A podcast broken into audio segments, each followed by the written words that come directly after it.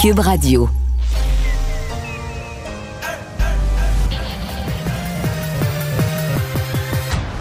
Mario Dumont. Organiser, préparer, informer. Les vrais enjeux, les vraies questions. Mario Dumont. Les affaires publiques n'ont plus de secret pour lui. Cube, Cube Radio. Bonjour tout le monde et bienvenue à l'émission. Euh, alors, on vient tout juste d'avoir le jugement. Je dois vous avouer que moi, c'est pas l'affaire que j'ai le plus suivi, qui m'a le plus euh, Contrairement à bien intéressé. du monde. Oui, Johnny Depp, Amber Heard. Euh, là, ce que je comprends, Vincent, c'est que les deux sont coupables de diffamation d'une certaine façon. Là. Euh, Oui, ben en fait, et, et là, on est en train de lire chaque, chaque, Chaque petit détail. dossier où Amber Heard semble vraiment quand même la, la, la, La la- grande la grande perdante. perdante. On verra les montants parce qu'on est en train, là, on vient de terminer. Euh, je sais que bon, ma collègue Geneviève a une, une mauvaise a reçu une mauvaise traduction tantôt. De, Heard est condamné à payer pour diffamation, pour avoir utilisé de l'information dans une intention malveillante contre Johnny Depp, d'avoir menti. Elle doit payer 10 millions en dommages, Plus, 5 millions en dommages punitifs. Euh, donc, un total de 15 millions de dollars à Johnny Depp. Euh, et là, il pouvait quand même y avoir des accusations de part et d'autre. Euh, mais, euh, Mais ce que je comprends, c'est que Johnny Depp aussi est coupable de diffamation, mais dans son cas, on n'aurait pas encore, on n'a pas encore le montant que lui aurait à, à payer. là. mais euh, en tout cas, dans le dossier d'Amber Heard, euh, les jurys qui sont vraiment qui, ont- en tout cas, qui l'ont déclaré coupable sont pas mal toute la ligne. En ce qui me concerne, c'est bon que les deux perdent, là, si c'est ça. On va rejoindre l'équipe de 100% Nouvelles tout de suite. immédiatement retrouver Mario Dumont euh, qui se joint à nous, 15h30. Salut Mario. Bonjour. Bon, alors ça vient tout juste de sortir. Là, on était tous sur le bout de notre chaise. C'est un procès qui a été hautement euh, médiatisé. Les deux s'accusaient habituellement de diffamation. Amber Heard euh, qui euh, devra donner à Johnny Depp 10 millions de dollars. Une somme donc euh, assez importante. pour, Plus euh, 5 en dommages punitifs, diffamé. 15 au total. Oui, euh, oui, exactement. Donc, en, en dommages punitifs pour les frais d'avocat. Mais Johnny Depp devra donner 5 millions à Amber Heard également. Donc, les deux euh, euh, sont perdants, évidemment. On le sait depuis le début du procès. Euh, C'est sorti sur la place publique. Relation extrêmement toxique. Mario, ça a été un fiasco, un procès hautement médiatisé, mais on a l'impression que c'est Mme Heard là, qui, qui a littéralement perdu sur à peu près toute la ligne. Ouais. Je vais avouer, c'est un procès que tout le monde a suivi, sauf moi. Là. Ça m'a intéressé très peu. Euh, si ce n'est Ouais. que euh, trouver ça absolument déplorable que des gens, euh, qu'un couple, que des gens qui ont été en couple avant aillent sur la place publique comme ça, laver leur linge sale, se ridiculiser, euh, Mhm. partager leurs affaires intimes, tout ça. J'ai trouvé ça pathétique des deux côtés. Il y, a- il y a un côté de moi qui est content de toute façon que les deux perdent, là, que les deux soient condamnés. Il y a un point où tu te dis, ben, c'est ça que ça mérite d'aller se, d'aller se ridiculiser puis gaspiller le temps de la cour. Mais j'avoue que j'ai une version simplifiée des choses. Je sais que dans le reste de la so- c'est des affaires qui m'intéressent. Moi, je sais que dans le reste de la société, il fallait prendre pour un ou prendre pour l'autre Madame Heard, Monsieur Depp. Mais moi, j'écoute le hockey, j'ai pas écouté ce procès-là. Oui. Il y a deux camps, effectivement, qui se sont, euh, qui se sont formés naturellement, mais il y avait davantage de gens qui semblaient prendre pour euh, Johnny Depp. La genèse de, ce procès, Mario, c'est en 2018, Mme Heard qui avait écrit une lettre dans le Washington Post où euh, elle, se disait victime de violences conjugales. Elle ne nommait pas Johnny Depp, mais tout portait à croire qu'il s'agissait de lui, puisque les deux avaient été, euh, mariés. La violence a commencé très rapidement, selon ses dires, après le mariage. Puis finalement, ça a donné lieu à un procès. Johnny Depp lui demandait 50 millions de dollars après l'avoir diffamé. Madame Heard lui demandait 100 millions de dollars, mais effectivement, il y a deux camps qui se sont dessinés. qui- Et finalement, tout le monde est perdant. Alors, euh, Madame Heard qui devra donner 15 millions de dollars à Johnny Depp, mais lui devra lui en donner 5 millions. C'est triste de voir ça, effectivement. C'est une vie de couple très toxique. euh, où tout le monde a appris ou à peu près Ouais, ce qui se passait je à l'intérieur pas, euh, de leur couple, alors que ça concerne ouais. personne. Je, je sais pas, Julie, jusqu'à quel point. Tu sais, aux États-Unis, ils sont très, très forts là, sur, sur le droit civil, les poursuites. Je sais pas jusqu'à quel point, euh, au départ, les deux se sont rendus compte de l'espèce de spirale. Parce qu'une fois que tu es embarqué dans un procès comme ça, que tu veux le gagner, avec là, ton avocat te dit, il faudrait que tu fasses venir un tel, puis ton ex comme témoin. ben, euh, tu sais, tu peux te faire entraîner dans quelque chose. Nous, on regarde le résultat final comme, un, comme un téléroman, mais je sais pas à quel point, au départ, eux, euh, se sont, ont été capables d'avoir un portrait complet là, de ce que j'allais dire à quel point ça allait les amener bas là, en termes de en termes de déroulement puis de, faire témoigner un puis l'autre puis raconter des histoires personnelles. Peut-être qu'ils s'en sont pas rendus compte. Peut-être qu'ils ont été attirés là-dedans euh, par par des avocats, par tout le tout l'amour des Américains pour ce genre de, procès très très très euh, suivi puis des, grosses causes en responsabilité. Mais euh, disons que je je, sais pas. Je, je, la misère à imaginer qu'un des deux aujourd'hui a de quoi fêter. Là. Oui, effectivement, on a l'impression que les deux euh, sont perdants et que ça a causé des torts peut-être irréversibles côté réputationnel. Mais en terminant, Mario, il y a une pétition qui circule pour éviter que Amber Heard joue dans le deuxième film d'Aquaman. 4,5 millions de signatures, Mario, imaginez. Cette pétition a été initiée par une des fans de Johnny Depp. Donc, est-ce qu'elle pourra se remettre d'un procès comme celui-là, alors qu'on sait que Johnny Depp était davantage connu qu'elle? Euh, elle se dit victime depuis toujours de, de violences conjugales? Mais ça aussi, ils auraient dû y penser avant, parce qu'ils sont pas des chirurgiens cardiaques. Ce sont des gens qui gagnent leur vie avec. Tu sais, tu joues dans un film aux États-Unis, il y en a combien qui ont du, du talent là, pour jouer un rôle, qui sont capables. Tu sais, j'ose pas imaginer combien il y a d'écoles de comédiens puis de théâtre aux États-Unis. Fait que, une fois que ton nom est connu, que tu t'es bâti un nom de réputation, tu es une star de Ton nom sur l'affiche va faire vendre. Mais là, c'est quelque chose de précieux, là, ta réputation, euh, que tu dois essayer de, de, protéger. Donc, si tu fais trop de parage sur la place publique, tu joues, euh, tu joues avec ça. Euh, remarque, si, si elle a vraiment été euh, victime de violence conjugale, elle a peut-être pas pris les bons chemins pour, pour faire payer le responsable. Donc là, c'est devenu vraiment une affaire. Ils ont créé un, un, show. Ils ont vraiment créé un show, une télé-réalité. Puis dans une télé-réalité, ben, ton, ta réputation s'améliore ou se détériore. Donc, dans son cas, elle s'est mis, elle s'est mis en danger.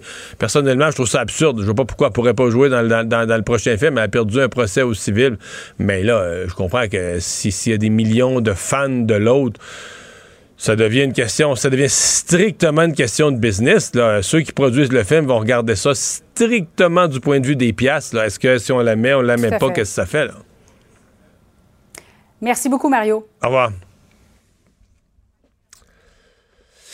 Alors, euh, ben voilà, j'étais pas le meilleur.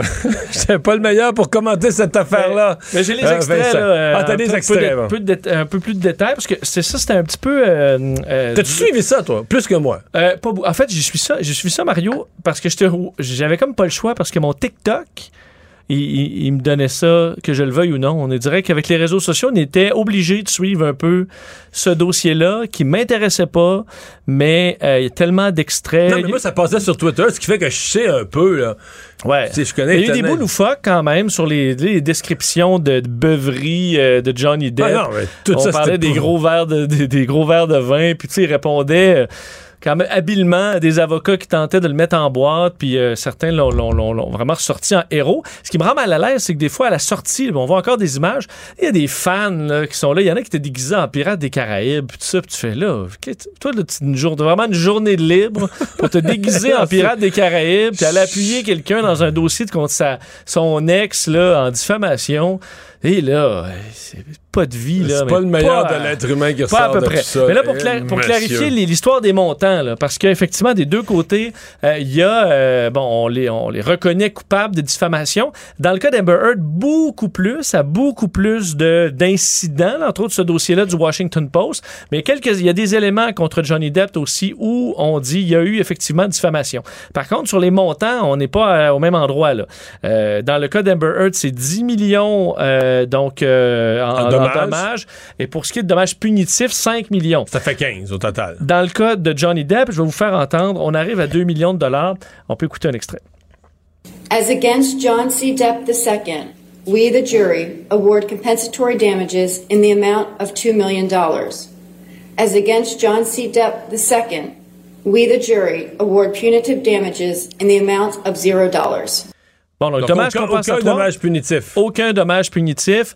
Alors, on comprend que dans... Donc, c'est euh, 2 millions, Johnny Depp. 2 millions, euh, uniquement dommage que c'est plus compensatoire. 13. Si on regarde ça bien plate, c'est plus 13 pour Johnny Depp. C'est ça. On voit que la balance n'est pas, euh, pas égale. Dans le cas de dans le cas d'Amber Heard, ben là, c'est beaucoup plus que ça. Et dans les... Mais d'un autre côté, ils ont perdu les deux, dans le sens que les deux sont déclarés coupables d'avoir fait de la diffamation. Absolument. Je vais vous faire entendre un extrait d'ailleurs des chefs euh, ben, d'accusation, des, des- des dossiers, des, euh, des, des phrases en question qu'on allait chercher dans le Washington Post pour dire est-ce que ça c'est de la diffamation? Oui. Est-ce que ça c'est de la diffamation? Oui. C'était un petit peu plus tôt là, dans les dernières minutes.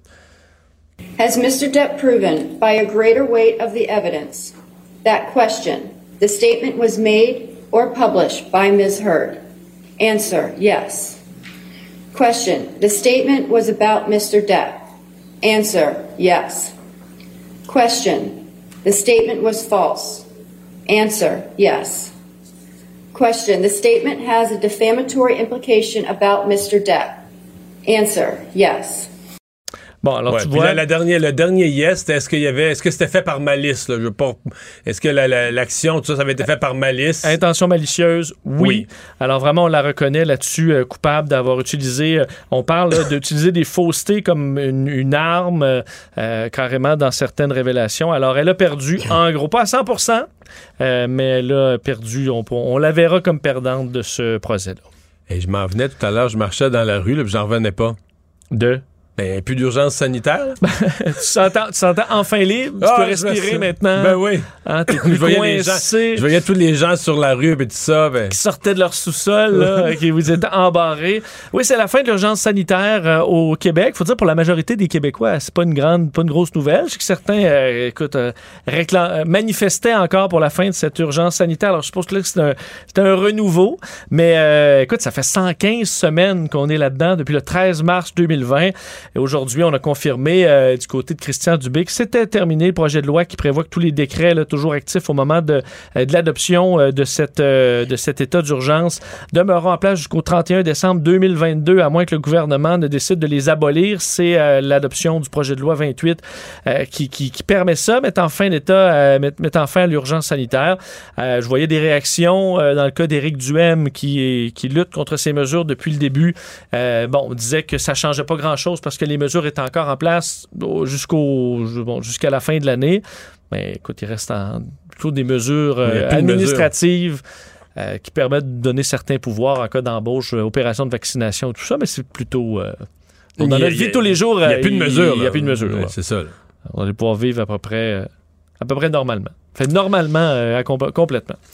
Le taux d'intérêt qui a fait un autre bond euh, aujourd'hui. Et euh, si on se fie aux indications, aux, aux signes de fumée de, la, Banque du Canada, faut se préparer pour un autre coup dans le milieu de l'été. Hein. Oui, on le disait, là, euh, on pense qu'on devra augmenter davantage. C'était attendu, là, passer à 1,5, euh, donc 1,5 Euh, Et bon, ce qu'on explique, l'inflation, euh, on prévoit que ça monte encore. euh, et ce qu'on veut évi- éviter, c'est que ça s'enracine et que le train euh, s'accélère parce que là, on parle de différents problèmes. Guerre en Ukraine, évidemment, confinement lié à la COVID en Chine, persistance des perturbations dans les chaînes d'approvisionnement. Mais là, ce que ça fait, on sait, la pénurie de main-d'œuvre généralisée, hausse des salaires. Et là, cette espèce de course-là fait que euh, on peut emballer- faire emballer l'inflation euh, de plus en plus. Alors, c'est pour ça qu'on monte encore une fois le taux d'intérêt et que euh, ça va se poursuivre parce qu'on dit, là, on s'engage euh, à atteindre la. en fait, on, veut se diriger vers la cible d'inflation à 2% On est vraiment, vraiment loin On de est ça. ça, ouais. Euh, donc, il faut s'attendre à d'autres hausses. Euh, un des corps euh, qui avait été. En fait, il y a un corps qui a été repêché dans la rivière Saint-Charles. On présume qu'il s'agit du corps d'un des deux jeunes qui, euh, qui s'est noyé en fin de semaine. Ouais, ce n'est pas encore confirmé, mais tout porte à croire qu'on aurait retrouvé le corps de Kevin Timneux, donc ce jeune homme euh, qui a tenté de porter secours à son ami qui est également porté disparu euh, dans la rivière Saint-Charles après avoir donc chuté cette jeune femme dans la rivière qui est très haute depuis plusieurs jours, plusieurs semaines maintenant. Donc, elle est partie dans le courant. Lui a tenté de lui venir en aide et n'avait pas été revu depuis. Grande opération bon, de recherche qui s'est déclenché là, depuis quelques jours maintenant, équipe nautique, plongeur, des drones, des maîtres chiens, l'hélicoptère qui était là hier également. Et on aurait retrouvé euh, ce corps à quelques centaines de mètres du pont, euh, près du boulevard euh, Neuvial, Perle-Lièvre. Des plongeurs de la Sûreté du Québec qui l'auraient retrouvé sous l'eau. On parle d'une opération quand même assez, assez complexe. Alors, on attend la confirmation, mais on semble assez, assez, sûr du côté de la Sûreté du Québec que c'est bel et bien ce jeune homme qu'on cherchait depuis quelques jours. Et plus de 50 chantiers majeurs cet été à Montréal. Qu'est-ce qu'on définit comme un chantier majeur? Parce que juste autour d'ici, juste Ouais. autour d'ici, à pied, en 10 minutes, je peux t'en photographier, Et- je peux t'en photographier 50. Oui, il y a des petits bordels, puis il y a vraiment les gros, gros bordels. euh, alors là, 50, c'est pour c'est la totale. là. Euh, 50 chantiers majeurs dans la région de Montréal. C'est aujourd'hui le point de presse euh, de Mobilité Montréal sur euh, bon, ces stratégies pour essayer que ça se passe mieux. Euh, écoute, la liste, ils ont dévoilé une carte. Ça va être compliqué là, sur le territoire montréalais. C'est encore une fois très chargé, surtout au niveau des, ben, des ponts. Quelle surprise. Parce que là, euh, en travaux important, là, pont euh, Victoria, tunnel Louis-Polyte Lafontaine, évidemment, c'est le bordel. P9, pont P9, pont Gédéon 8 mai, pont l'île euh, Honoré Mercier et pont Victoria. Euh, il reste pas beaucoup de ponts. Là. Euh, le pont Jacques-Cartier, où là, on est en- il y a des travaux en ce moment à peu près tout le tour. On est supposé les finir là, dans les prochains jours si c'est pas déjà fait. Donc, ce coin-là va être un peu plus dégagé. Euh, parce que, On est supposé les parce que pour l'instant, une des choses qui fait que ça, fait très- ça va très bien au page dans le quartier, c'est que t'es pas capable d'y accéder. Hey, une, fois, une, une fois que tu as passé l'heure euh, de bouchon, Euh, ouais. là, sur le pont, Mais il y a toujours moins de monde sur le pont quand tous les accès au pont sont bloqués. Oui, le pont que- va bien. Tu peux Écoute- pas y accéder. il- il- récemment, en fait, dans les derniers jours, tu te dis, écoute, y a-tu un, un endroit pour se diriger vers le pont Jacques-Cartier qui est pas à une, à voie? Oh. Euh, c'est difficile. Donc là, on dit, ah, mais il y a quand même des, des, euh, mesures de- d'atténuation. Euh, Mario, de 830 places gratuites de stationnement euh, sur la rive sud. Oh! Hein? Quatre nouvelles lignes d'autobus. La navette fluviale. Pour, euh, parce qu'on rajoute bien. pour aller à Boucherville en bateau. C'est sûr que là-bas, t'es à pied, là. Alors, le bateau, il se ramène pas au travail. Euh, c'est des services d'autobus existants qui vont être bonifiés. Alors, différentes mesures d'atténuation, mais on s'entend, ce sera quand même assez pénible. Et on vous invite à utiliser ben, soit les services de Québec 511, l'application Chrono aussi qui permet euh, d'essayer d'éviter euh, les chantiers routiers. Mais on sait qu'il y a beaucoup de critiques quant à la façon dont on gère nos euh, chantiers au Québec et particulièrement à Montréal, sur le Ouais, fait ça, que souvent... on- Ça, c'était avant. Là. Cette année, ça va bien aller. là. Ouais. Ben, juste- Je, je le sens. Ouais, ben, c- l'an passé, ça allait pas bien. Peut-être qu'en un an, on a fait un 180. là. Ouais, mais là, la mairesse a été réélue, puis là, avec des- les meilleures intentions. Là, Fait Là, que, je pense plus. que. Non, non, non, c'est euh, du passé, là, le- tout bloqué. là. Prévoyez vos, vos déplacements en conséquence. Mario Dumont et Vincent Dessureau. Un duo aussi populaire que Batman et Robin. Cube, Radio.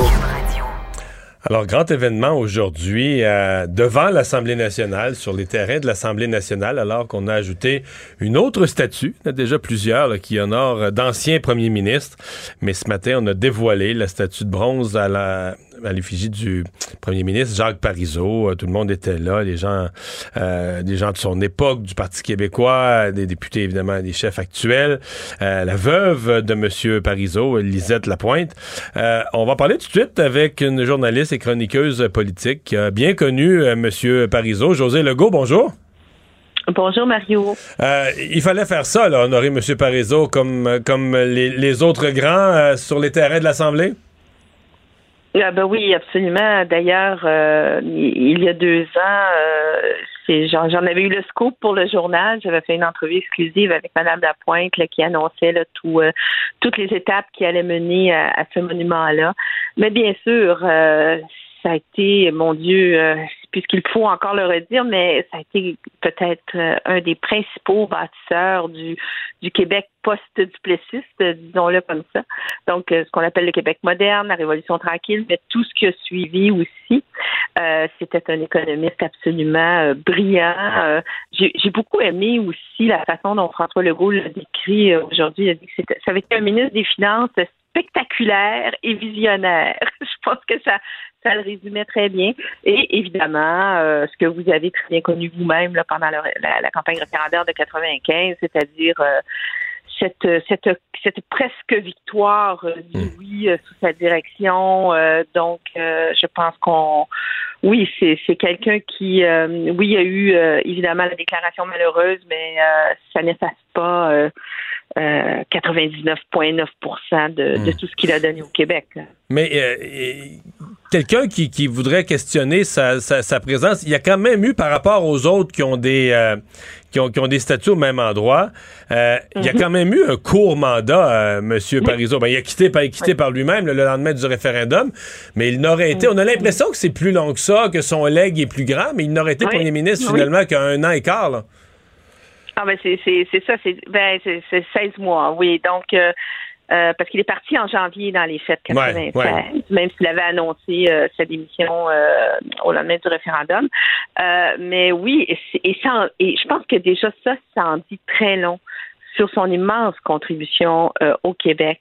Euh, qu'en si peu de temps comme premier ministre, il a pu laisser une telle marque, c'est aussi parce qu'il a été là en amont pendant euh, 30 ans avant et qu'il faisait partie de cette de cette génération de Québécois qui hyper éduqués, ouverts sur le monde, avaient énormément voyagé, étudié à l'étranger. Une fois que cela était fait, leur objectif c'était de revenir au Québec et de redonner à leur société.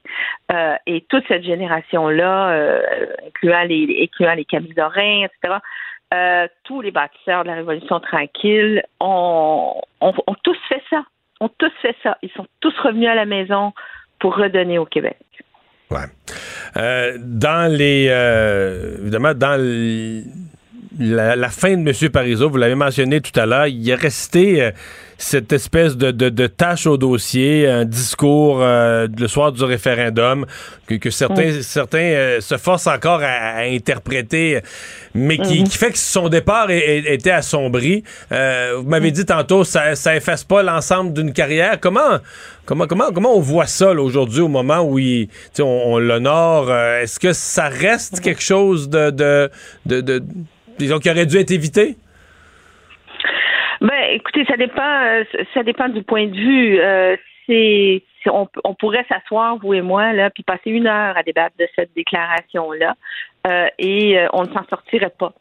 c'est pour ça que pour moi, l'important, c'est tout ce qu'il a fait avant et tout ce qu'il a fait après aussi, parce que il faut pas oublier que même une fois qu'il avait quitté la politique, M. Parizeau a continué euh, au grand désarroi du Parti québécois, souvent, euh, à, euh, à s'exprimer, à occuper la place publique, à exprimer ses inquiétudes profondes face au recul de l'option souverainiste. Et, et, en 2013, il s'était même joint au Journal de Montréal. Vous vous souvenez, je suis arrivée le même jour, là, lorsque le journal avait tout refait ses pages d'opinion et avait invité là, une liste vraiment diversifiée là, de, collaborateurs. Euh, et Monsieur Monsieur Parizeau, euh, sa première chronique était sur la charte des valeurs, ses inquiétudes euh, et, et, et le, la division aussi que ça causait dans le mouvement souverainiste. Donc, il a toujours été là. et ça n'a pas fait l'affaire de, plusieurs chefs successifs du Parti québécois, mais il disait souvent la vérité. Ce matin, euh, je profite de, vous avoir avec moi. Vous avez écrit dans le dans le journal euh, Faut-il sauver le Parti québécois? Parce que c'est un peu ce qui est ressorti du, du Conseil mmh. national du Parti québécois en fin de semaine, euh, basé sur un sondage qui était apparu, le, un sondage léger juste avant la, la, le week-end, vendredi, qui disait, ben là, euh, la CAQ ramasserait tout, le Parti québécois, ils sont plus bas du plus bas. Et beaucoup de péquistes mmh. disent, euh, disent aux Québécois d'une certaine façon, hey, hey, un peu, là, pensez-y deux fois avant, de, il y a juste un parti qui est vraiment souverainiste, qui est porteur d'une grande idée, pensez-y deux fois avant de, avant, avant de laisser le PQ avec zéro siège ou un seul siège. vous posez la question ce matin dans le faut-il sauver le Parti québécois? Euh, mm -hmm. Bon, je pensais, en lisant José Legault, sa réponse, ça va être oui, oui, oui. Euh, c'est clair que ça? Ben non, mais je- moi, je ne peux pas répondre. C'est aux électeurs à répondre. Oui. C'est ça que je- c'est ça que j'écris dans ma chronique et ça va être euh, au chef euh, actuel du Parti québécois et à ses candidats à tenter d'en convaincre euh, l'électorat. Mais très honnêtement, c'est mal parti et c'est mal parti euh, pas depuis deux semaines, c'est mal parti depuis 25 ans. Là, le déclin est continu, il est, il est, euh, il, a il s'est accentué, euh, mais euh, il- le déclin euh, a été enclenché dès après le dernier référendum. Donc, c'est une tendance, comme on dirait, extrêmement lourde. Ouais. Mais, mais, mais et vous là, laissez. et là, ouais. il va fa- et là, je ne sais pas comment Paul Saint-Pierre Ouais. Plamondon va faire, mais c'est sûr que il n'a pas le choix. Il doit faire ce plaidoyer pour la survie euh, de son parti. Ouais. Mais euh, vous laissez entendre que le Parti québécois a un peu sacrifié ou laissé de côté l'idée de souveraineté pour se, se perdre sur le terrain de la laïcité. Mais dans le cas de Paul Saint-Pierre Plamondon, en tout cas, son discours, c'est euh, l'indépendance, l'indépendance, l'indépendance, qui Ah oui. veut revenir à un discours ferme là-dessus. C'est la bonne chose à faire? Ben, écoutez, c'est parce que le problème pour lui ou pour n'importe quel autre chef, c'est qu'il est minuit et cinq là, pour le Parti québécois. pas minuit moins cinq, là. et, euh, il est minuit et cinq et l'indépendance qui, qui était supposée et qui était la raison d'être de, de ce parti-là euh, a été tellement mise de côté depuis le dernier référendum, tellement souvent, jusqu'à être éclipsée euh, finalement par la, la laïcité, la charte des valeurs, etc., que ça fait vraiment, euh, ça fait vraiment ça donne un air de désespoir que euh, de- de- d'implorer l'indépendance comme bouée de sauvetage d'une extrémiste. Euh, et, et à un moment où la vaste majorité de l'électorat, ceci expliquant cela, euh, n'est plus euh, du tout à cet endroit-là.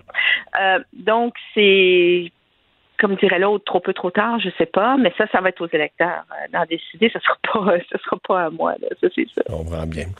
José Legault, merci beaucoup d'avoir été là. Ben, merci beaucoup. Au revoir.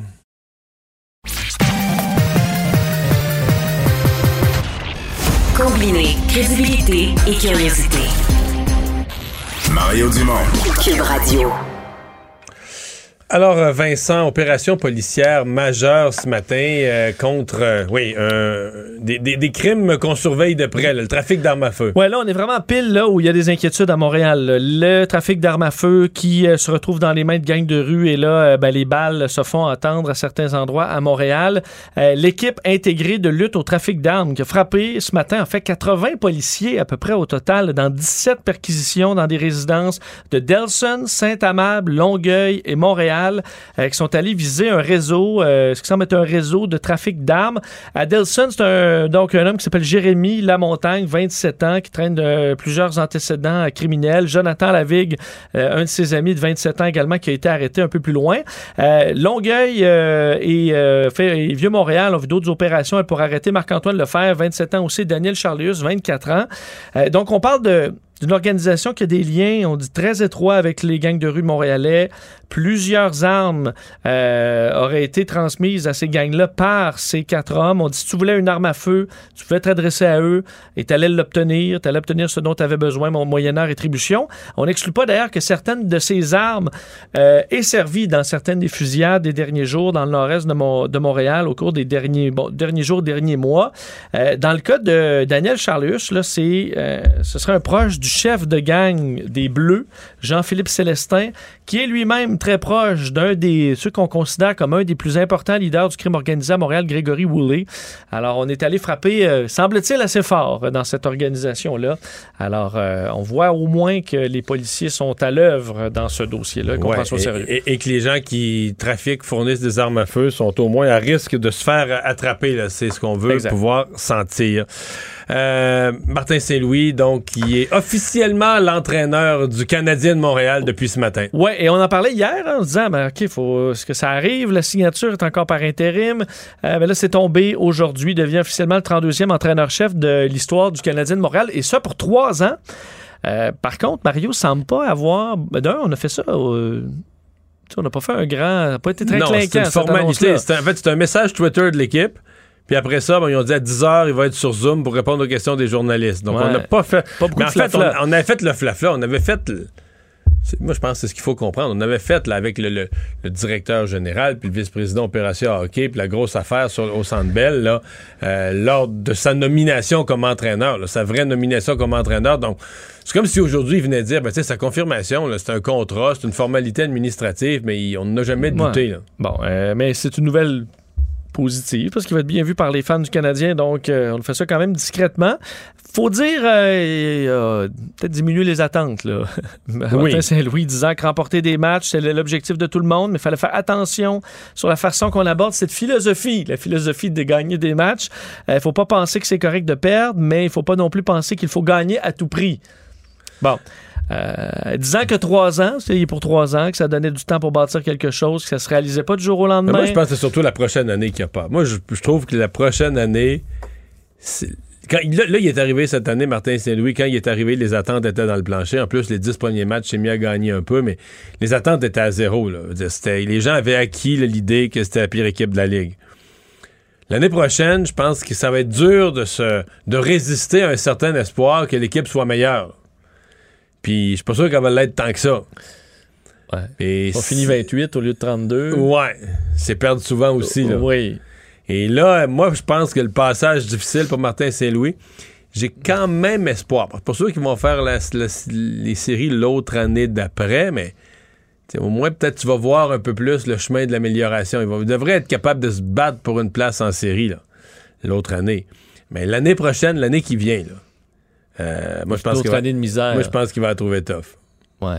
Mais trois ans, euh, je parlais, Jean-Charles trouvait ça, euh, je parlais tantôt, trouvait ça euh, pas, pas très long. Moi, Non, je mais- trouve ça long pour un nouveau, ouais, mais c'est parce que qu'il avait circulé l'idée d'un vrai contrat de 4 ans, Ah, 5 il ans. vient d'arriver. C'est sa première, première job de coach à ce niveau-là. Je sais bien. Puis, dire, entre toi et moi, là, le Canadien commence à être échaudé. Ils ont, failli, ils ont fini de payer Claude Julien. Mettons, pendant le mois de Ouais. février-mars, On a là. toujours un ou deux entraîneurs congédiés à payer. Qu'on payait, ben oui, ils payaient Claude Julien, puis ils payaient Dominique Ducharme. Là, Claude Julien, c'est fini. là. Ils ont fini de le payer que la fin de la saison. Mais Dominique Ducharme, il en a encore pour quelque chose comme presque deux ans. Fait que moi, je comprends qu'on soit, qu'on soit plus prudent à signer des contrats long terme avec des entraîneurs avec cette expérience-là. Cube Radio. Le conflit Russie-Ukraine avec Guillaume Lavoie. Bonjour, Guillaume. Bonjour Mario. Alors, euh, le président Biden qui a- s'est s'est exprimé sur l'importance du conflit euh, en Ukraine. Oui, alors le président Biden, qui aime beaucoup écrire aux journaux, semble-t-il, parce que hier ou avant-hier, il a envoyé une lettre ouverte au Wall Street Journal pour parler de l'inflation et la stratégie de son administration. Là, c'est l'Ukraine. C'est intéressant, ça démontre encore, on en parle beaucoup à l'émission, de cette idée que tant à gauche qu'à droite, il commence à avoir des vagues d'opposition à cette espèce d'engagement américain financier très important aux côtés de l'Ukraine. Et c'était une manière pour le président américain de clarifier les objectifs, de dire ce que les États-Unis vont faire, mais surtout, et ça c'est intéressant, ce qu'ils ne vont pas faire. Et évidemment, quand le président américain écrit une lettre dans le New York Times, il parle pas juste aux lecteurs du New York Times, il parle aux Américains en général, il parle à ses alliés européens, puis aux Russes en même temps. Alors ça, c'est vraiment intéressant. D'abord, il met certaines choses au clair. Quel est l'objectif? L'objectif est que l'Ukraine soit indépendante et libre et qu'il n'y ait pas question d'avoir euh, une attaque euh, ou d'avoir une confrontation avec la Russie. Il n'est question que d'aider l'Ukraine à se défendre. La ligne est mince, mais elle veut quand même dire quelque chose. Et comment est-ce que ça va s'incarner? Ben, c'est essentiellement plus de tout ce qu'on faisait déjà. Plus d'armes, plus de sanctions. On va aider l'Europe dans sa transition énergétique. On va aider le monde dans la transition alimentaire, on pourrait dire ça comme ça, parce qu'il manque de céréales à travers la planète. Et on va en profiter pour élargir l'OTAN avec la Suède et la Finlande. Un espèce de résumé de ce qu'on faisait maintenant. Et là, un message Sur, extraordinaire. sur ce qu'on ne fait pas. Oui, oui, un message très clair dirigé envers la Russie, qui est on veut pas de confrontation en OTAN-Russie. Et là, il va essentiellement se dire. Biden est toujours plus précis à l'écrit, mais on imagine que quand le président envoie une lettre ouverte, il y a quand même quelques personnes qui révisent la chose. Ouais. Oui. Ça doit être un processus assez, euh, assez délicat. Mais là, mot pour mot, ce n'est pas la volonté des États-Unis de renverser Vladimir Poutine. On n'est pas dans le changement de régime. On n'entre pas là-dedans. Par contre, si l'OTAN devait être attaqué par la Russie, ben là, il y aura des conséquences importantes, mais la Russie doit savoir que, un, l'Ukraine n'attaquera pas le territoire russe, et encore, on parlait de ces fameux missiles hier ou avant-hier très puissants.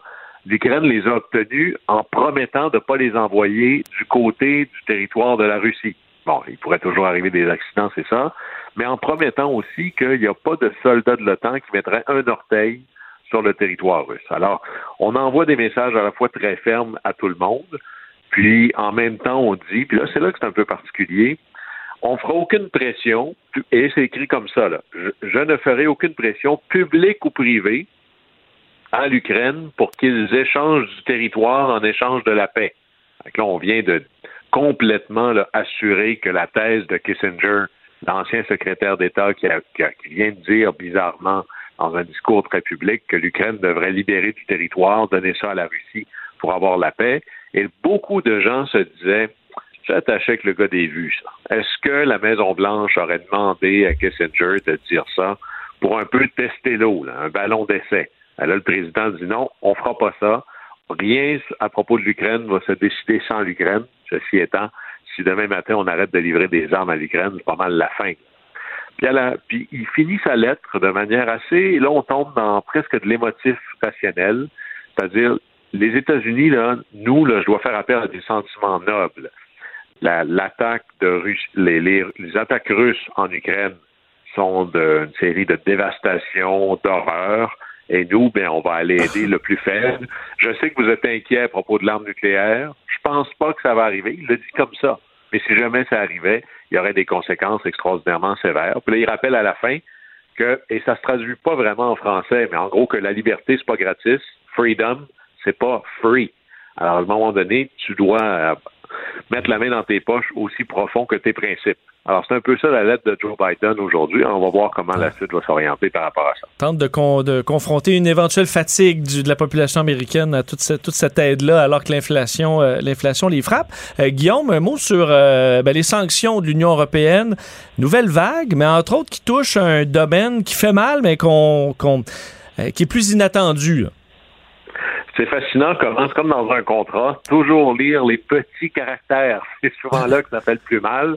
Et dans la dernière vague de sanctions de l'Union européenne, celle avec le fameux embargo sur 90% des achats de pétrole de l'Union européenne, en passant, là, ça, ça, coûte à Vladimir Poutine 10 milliards de dollars par mois de moins qui ne rentrent plus dans le compte. Là. Alors, c'est pas euh, exactement rien. Puis on se dit, oui, mais il pourrait vendre son pétrole ailleurs. Bon, d'abord, c'est pas si simple que ça. Il n'y a pas l'infra pour la livrer. Mais s'il veut l'envoyer un bateau, il va avoir un problème parce que l'Union européenne a dit il n'y a plus de compagnies d'assurance européennes qui ont le droit d'assurer euh, des pétroliers pour transporter du pétrole russe.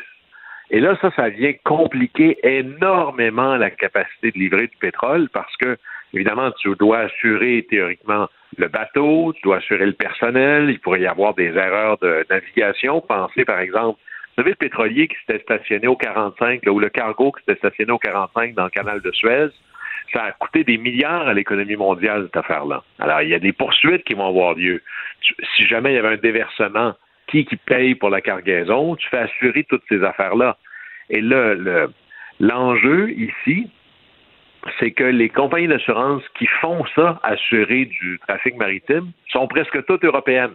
On a vraiment sorti un copier-coller des manœuvres de la Première Guerre mondiale, où est-ce que les compagnies d'assurance et les compagnies qui organisaient le transport euh, international étaient britanniques, puis les Britanniques ont dit, ben moi, je t'assure plus, organise-toi avec tes troubles. Et là, si moi, je dois livrer ton pétrole russe sans assurance, ben, évidemment, mon coût du risque augmente énormément. Si ça me coûte beaucoup plus cher pour faire ça, ben il va falloir que tu me fasses un crédit sur ton pétrole. C'est pas vrai que je vais le payer le même prix parce que mon prix de transport a augmenté. Alors ça ça complique la livraison des choses pour Vladimir Poutine. Puis en plus, il peut plus le vendre aussi cher qu'avant. Mais dans tout ça, ce qui est fascinant, c'est de comprendre combien des petites choses, un peu comme l'huile dans un moteur, faire que tout fonctionne ou rien ne fonctionne. Pensez par exemple si vous avez fait des projets de construction là, dans vos maisons. Si je vous dis tout va très bien, mais le plâtrier ira pas. Ou savez-vous quoi finalement, l'électricien va être en retard? Ben là, c'est juste un corps de métier, mais je viens de faire déraper tout votre projet de chantier ou à peu près au complet. Alors ça, ça va avoir des impacts importants, mais là, préparez-vous parce que s'il sort encore moins de pétrole de Russie qu'avant, qu'est-ce qui va arriver au prix du pétrole ailleurs? Ben, vous avez une bonne idée. Alors, peut-être qu'on euh, devrait s'habituer à des hausses de taux, là, parce que l'inflation, c'est peut-être pas demain la veille que c'est terminé. Et d'ailleurs, euh, ben là, le, prix du pétrole euh, qui est à la hausse, qui avait connu une, une hausse vertigineuse, je parle du baril là, au début de la, du conflit en Ukraine. Ensuite, il avait rebaissé un peu, était revenu vers les 100, 105 dollars. Là, depuis ce temps-là, il remonte tout le temps, tout le temps, lentement, mais sûrement. Et là, on se demande quel rôle va jouer euh, l'OPEC euh, là-dedans. Oui, alors l'OPEC, ça, c'est un cartel légal, gentiment. C'est des pays producteurs de pétrole, pas tous, mais qui se sont mis ensemble. Il y en a 13. Alors, la majorité sont au Moyen-Orient, le classique.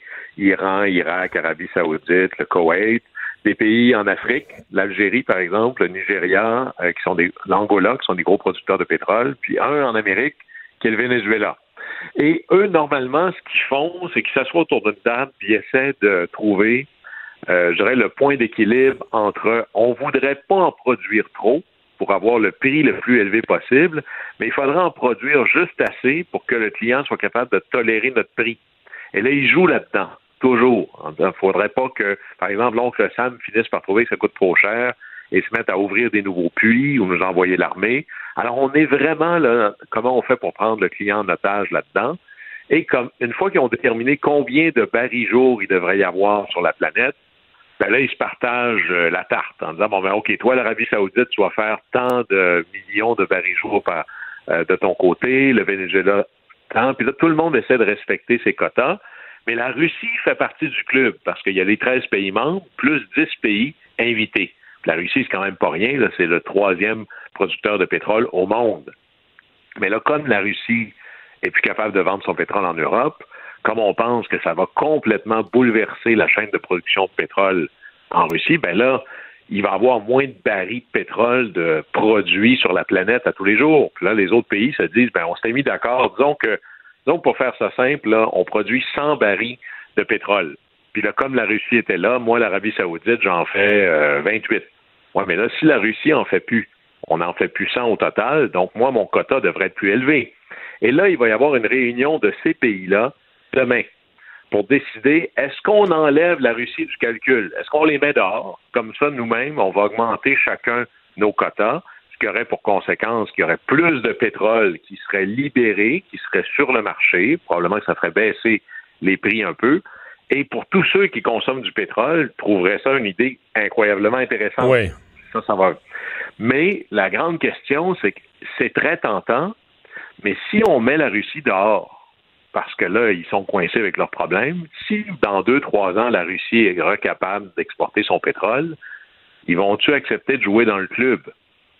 Parce que là, tout le monde pourrait dire, ben moi, je vais en produire le plus possible, puis même si le baril baisse un peu, je ferai plus d'argent.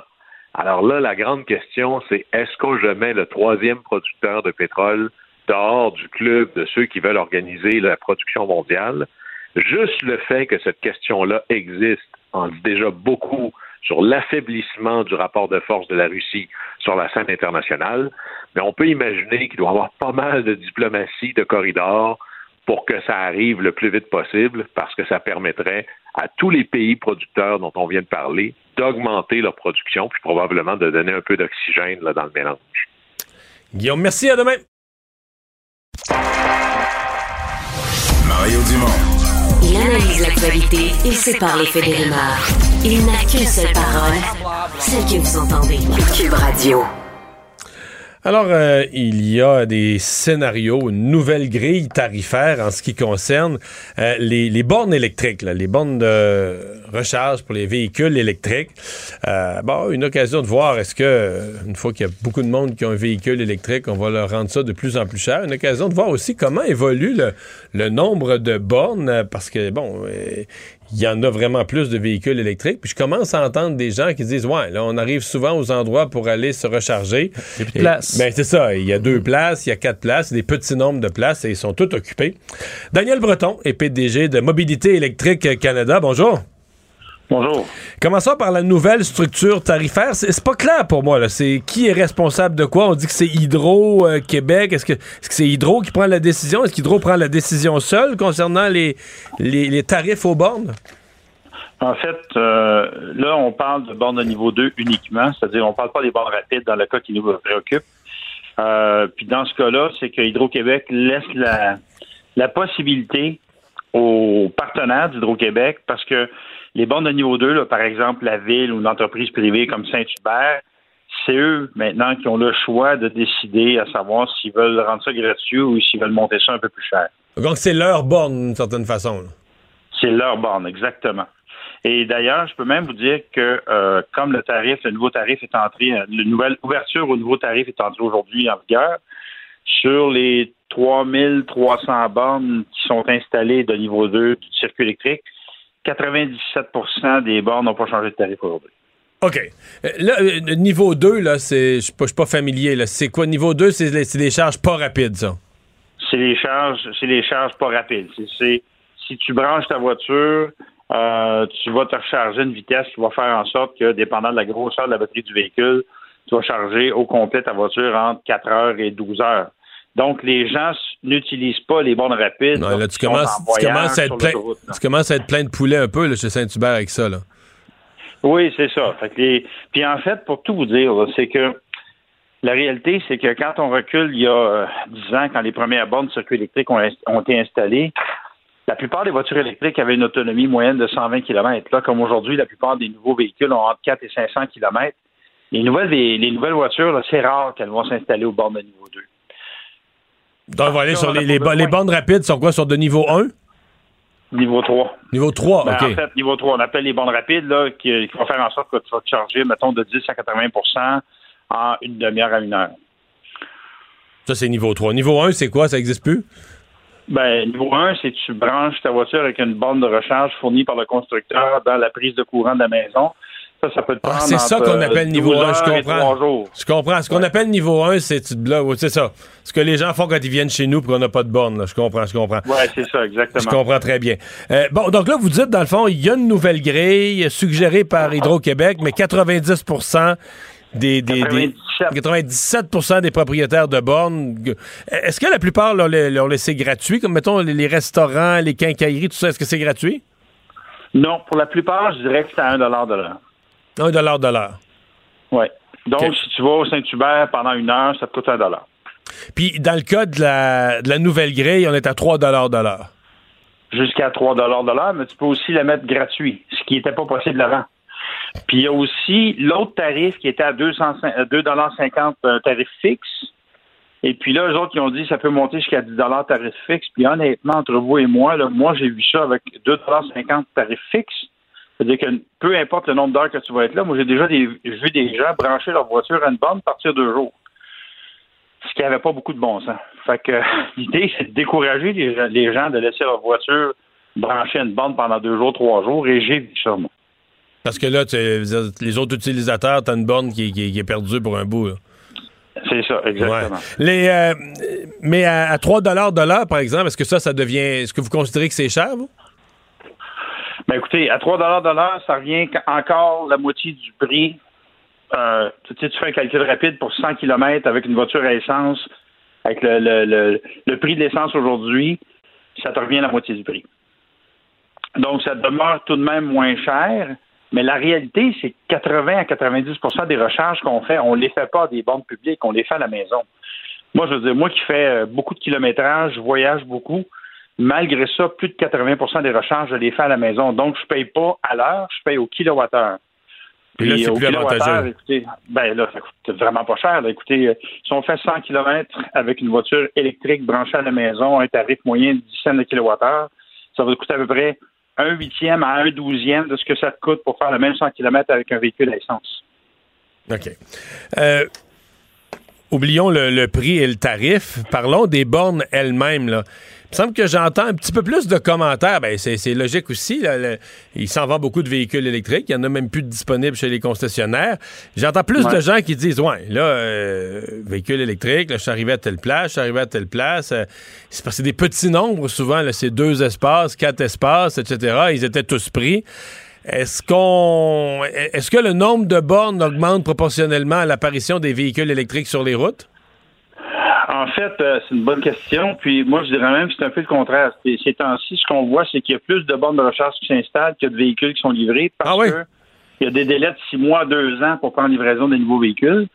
Mais Hydro-Québec, le circuit électrique prévoit d'installer 4500 bornes de recharge de niveau 2 supplémentaires d'ici 2030 et à peu près 1800 bornes de recharge rapides supplémentaires d'ici 2030. Donc, moi, ce que je vois, c'est que le- on a un bon rythme au Québec, mais le vrai enjeu, c'est euh, pour ceux qui sont ce qu'on appelle des orphelins de garage. C'est-à-dire qu'ils n'ont pas d'entrée de garage ou ils n'ont pas de garage là où ils demeurent. Puis souvent, c'est les gens qui restent en ville, par exemple. Donc, pour eux qui ne peuvent pas se brancher à la maison, ça leur prend un endroit pour se brancher près de chez eux. Et ça, ça va devenir un enjeu. Et là, euh, le circuit électrique travaille sur un projet pour faire en sorte que les gens qui n'ont pas de garage et qui sont obligés de se brancher sur une borne sur rue, par exemple à Montréal, eux vont avoir potentiellement bientôt droit à un tarif pour les orphelins de garage. Donc, un tarif qui va être moins cher parce qu'ils ne sont pas capables de se brancher chez eux. OK. Mais là, euh, eux aussi, ils ont les pistes cyclables comme ennemis en plus. C'est pas facile de, pas facile de se brancher en ville, là. Ben, écoutez, tout ça va falloir, ça va faire partie euh, des discussions avec la ville de Montréal, entre autres, si on veut parler de Montréal ou la ville de Québec. Bref, tous les centres-villes, falloir composer avec ça. Moi, quand je me promène un peu partout en Amérique du Nord avec un véhicule électrique, ce que je vois, c'est qu'il y a de plus en plus de stationnements souterrains dans les centres-villes où on installe toute une série de bornes de recharge pour que les gens puissent avoir des endroits où brancher un véhicule, soit pour la nuit ou pour une heure, c'est une borne rapide. Donc, ça, ça s'en vient. On le voit dans de plus en plus de villes dans le monde. D'ailleurs, moi, la semaine prochaine, je m'en vais en Norvège pour un symposium international sur l'électrification des transports. Puis écoutez, je ne sais pas si vous savez, là, mais pendant qu'au Canada, on est à peu près à on était à peu près à 5,2 des ventes de véhicules électriques en 2021. Là-bas, il était à 90 Fait qu'eux, ils sont 10 ans d'avance sur nous. Oui, parce qu'ils ont fait ça en accéléré. Ils ont fait ça en accéléré grâce à l'argent du pétrole. Ben, euh, il y a de l'argent du pétrole au Canada aussi, ce que je Ouais, mais là, au Québec, au Bref. Québec, au Québec, on n'a pas voulu de l'argent du pétrole. Fait qu'on on a, ce on a ces fonds-là de moins qu'ils ont la chance d'avoir avec leur, leur fonds royal en, Norvège. Euh, Est-ce que, donc, si je vous entends, il n'y a pas d'inquiétude sur. euh, n'y a pas d'inquiétude que l'accroissement du nombre de véhicules électriques crée euh, des, des, des goulots d'étranglement ou des impossibilités d'avoir accès à des, à des bornes. Vous êtes confiant. À, part- à part le cas particulier des gens qui habitent en ville et qui n'ont pas de garage, mais pour le reste des gens, vous pensez qu'il va Pour ceux rester. qui veulent voyager, non, il n'y a pas d'enjeu. Puis comme je vous dis, c'est que la plupart des gens maintenant qui ont des véhicules qui ont 4 ou 500 km d'autonomie ont de moins en moins besoin de se brancher à une borne de niveau 2 lorsqu'ils vont à Montréal ou est-ce qu'ils arrêtent un restaurant. Ce qui n'est pas le cas, par exemple, ma blonde a une voiture électrique d'ancienne génération. Là, avec une voiture comme ça, tu cherches les bornes de niveau 2 parce qu'elle a 100 km d'autonomie. Donc, c'est une autre game complètement. Daniel Breton, merci beaucoup. Ça me fait Au revoir. plaisir. Les vrais enjeux, les vraies questions. Les affaires publiques n'ont plus de secret pour lui. Mario Dumont. Vous avez 24 minutes dans une journée. Tout savoir en 24 minutes. Pour s'informer et comprendre en 24 minutes, ici Mario Dumont, en compagnie de Vincent Dessureau, des studios de Cube Radio, la station d'affaires publique de Québecor. Voici Tout savoir en 24 minutes. Tout savoir en 24 minutes. Et voilà, après 115 semaines, l'urgence sanitaire est officiellement terminée au Québec. Vous direz, ah ouais, OK, qu'est-ce qui change à Hier, partir c'était, hier, d'aujourd'hui? c'était l'enfer. Je voir un spectacle hier soir, l'urgence sanitaire, c'était incroyable. Ça pouvait être demain l'émission. Une fois le- le- le- l'état d'urgence levé, ce serait différent. Non, on comprend là, euh, les mesures. C'était euh, devenu bien théorique, mettons. là. Ouais, disons euh, administratif davantage, euh, mais le projet de loi euh, donc euh, 28 visant à mettre fin à cet euh, état d'urgence sanitaire euh, a pu euh, bon été adopté. Le projet de loi qui prévoit donc que tous les décrets toujours actifs, il en restait pas beaucoup là, au moment de son adoption, vont demeurer en place jusqu'au 31 décembre, donc jusqu'à la fin de l'année, à moins que le gouvernement ne décide de les abolir. Alors ça pourra arriver selon la demande, mais on est quand même en état d'urgence sanitaire depuis le 13 mars 2020. Puis Pendant un grand bout, c'était vrai, là. Ah oui, oui. L'urgence était bien sentie en termes de conséquences pour la population, de mesures dites populationnelles. Ouais. Et on se souvient que là, on était davantage dans euh, la, la- la permission de pouvoir donner davantage euh, de, de bonus, par exemple, aux infirmières, pouvoir engager des gens plus facilement pour les opérations de vaccination. C'était davantage ça, d'avoir une flexibilité en cas de vagues euh, soudaines qui sont quand même arrivées euh, à, bon, à bon rythme pendant cette urgence. Euh, Christian Dubé, via communiqué, disait bien que le virus soit toujours présent, la situation épidémiologique s'est grandement améliorée au cours des dernières semaines au Québec. Ainsi, notre gouvernement, avec l'adoption du projet de loi, euh, lève l'état d'urgence. Il s'agit d'une étape importante qui témoigne des efforts qui ont été déployés dans notre lutte collective contre la COVID-19. Euh, dans ceux qui critiquent les mesures sanitaires, euh, dont Éric Duhem du Parti conservateur du Québec, je voyais ce qu'il disait, c'est qu'il n'y a rien qui changeait vu que jusqu'au 31 Mais- décembre, non, ça mais c'est hilarant parce que jusqu'à hier, là-dessus, là, jusqu'à hier, il disait là, ça n'a pas de bon sens, faut qu'on lève l'urgence sanitaire. Puis le jour où on lève l'urgence sanitaire, il dit ça change rien. Mais il a raison que ça change rien. Tout- Toutes les mesures sont finies. Avec... Mais je veux dire, lui avoue que ça change rien le jour où on la lève. Ouais. Parce qu'hier, tu me il dis que ça se peut que le 31 décembre, mettons que tout finit, ils trouvent autre chose. Ben, Ils il- disent, ah, euh, le gouvernement. Mais là, le gouvernement s'est gardé exemple des pouvoirs de, de, de, de faire. euh, c'est de pouvoir mobiliser des ressources humaines pour faire une campagne de vaccination au besoin à l'automne. Est-ce qu'il compte ça? Non, mais. c'est- Ben, Non, non, mais c'est. t'es contre la Mais majorité je, disais, des je comprends mesures. que c'est comme c'est que c'est. Je comprends qu'on a voulu à un certain point capitaliser sur la frustration de la population quand les restaurants est fermés, quand tu avais des, des mesures douloureuses, là. Mais. Dans mesure, pour monsieur, madame, tout le monde, une fois que tout est repris, les sports, les activités, les loisirs, les sorties, euh, plus de passeport vaccinal, les non-vaccinés font tout ce qu'ils veulent, mais de l'urgence sanitaire, c'était devenu purement administratif et théorique, là. Ouais. purement. Et ce qui reste pour le port du masque, il reste encore là. Euh, donc, euh, oui, dans les transports en commun, euh, hôpitaux et tout ça. Donc, c'est quand même. euh, mais on le met de Mais moins il, il- en il moins. reste une question, c'est-à-dire que moi, je, la question elle avait été posée à un certain point par Dominique Anglade. Est-ce qu'on devrait ch- changer ou revoir ou repenser notre processus d'urgence sanitaire? Est-ce que c'est trop facile pour le gouvernement par décret de 10 jours en 10 jours de reconduire l'urgence sanitaire? Est-ce qu'on devrait avoir des votes de l'Assemblée nationale? Il y a un questionnement là-dessus qui est légitime, là. Mais dans les faits, pour monsieur, madame, tout le monde, depuis, depuis, que, les, depuis que les mesures populationnelles sont levées, c'était plus, plus une vraie affaire. C'était plus un vrai débat d'urgence sanitaire. La Banque du Canada augmente son taux directeur à 1,5% C'était attendu, cette hausse d'un demi-point, euh, euh, dans l'espoir de taper un peu sur le problème de l'inflation qui continue de grimper. Euh, et il faut dire, l'analyse de la Banque du Canada n'est pas nécessairement rassurante sur le fait que le risque que l'inflation s'enracine s'est accru. Et là, ce qu'on s'inquiète, c'est qu'en raison, on sait, là, les problématiques guerre en Ukraine, confinement en Chine, chaîne d'approvisionnement qui sont perturbées, c'est un cocktail qui est très dangereux. Et là, s'ajoute pénurie de main-d'œuvre généralisée, alors des hausses de salaire qui font que le, le, le train peut s'emballer. C'est ce qu'on essaie d'éviter, euh, de sorte que on risque de voir ce taux directeur augmenter à nouveau sous peu. Un conseil de direction qui est prêt à agir avec plus de force, on dit s'il le faut, pour honorer son engagement à atteindre la cible d'inflation de 2% Mais là, 2 on est très, Ouais. très loin de ça. On est à 6,8 Mais une des grosses nouvelles à travers ça qu'on qu'on peut déduire, c'est que juste pour faire un rappel, les taux d'intérêt ont été pendant toute la durée de la pandémie très très bas, à 0,25. Mais là, on les a augmentés un premier petit coup au début mars. On les a augmentés d'un quart de point, donc de 0,25 à 0,50. Puis là, la Banque du Canada a vu les chiffres d'inflation, elle dit c'est pas assez. Fait qu'à mi-avril, un demi-point. Aujourd'hui, un demi-point. Puis je fais des sauts de six semaines parce que la Banque du Canada parle pas tous les mois, elle parle à toutes les six semaines. Et là, déjà, ce matin, l'économiste en chef du mouvement des jardins me disait à LCN, non, non, dans six semaines, donc mi-juillet, probablement un autre demi-point. Là, si tu additionnes tout ça, tu te dis, OK, entre le début mars, et, ça va être 1,75, là, un point et trois quarts Presque d'augmentation, 2%. presque 2% Puis, c'est peut-être pas fini. Probablement qu'en septembre, octobre, il en reste d'autres. Peut-être que là, on va revenir. Je pense que la Banque du Canada va regarder ce que l'inflation fait. Si l'inflation ralentit un peu, peut-être qu'on pourrait revenir à des quarts de point, déjà des augmentations moins brusques du coup. Parce que normalement, c'est par quart de point qu'on agit. là. De, de tout temps, la Banque du Canada agit par quart de point. Fait que des journées comme, comme le, le 13 avril, comme aujourd'hui, des demi-points, faut voir ça comme en termes de, de, de tournevis. C'est deux tours. Ouais. Tu donnes deux tours de vis la même journée. là. Un gros coup de barre la même journée. Donc, mais Bonne nouvelle pour les gens, les gens qui nous écoutent, qui ont de l'argent à placer, des retraités, qui aiment pas les risques du marché boursier, qui aiment bien les, les, les, les, obligations, les certificats de placement garantis. Eux ont souffert des taux d'intérêt quasiment à 0 là. Tu, plaçais ton argent à un quart ou à un demi euh, d'un pour cent. Eux vont voir des rendements plus intéressants. Mais pour tous les autres qui sont euh, acheteurs de maisons ou en renouvellement d'hypothèque, ça va commencer à apparaître. Ça va commencer à être des augmentations de taux qui, qui font une vraie différence. Le corps d'un homme a été repêché par les plongeurs de la Sûreté du Québec aujourd'hui dans la rivière Saint-Charles, à Québec, quatre jours après que deux individus étaient emportés par le courant.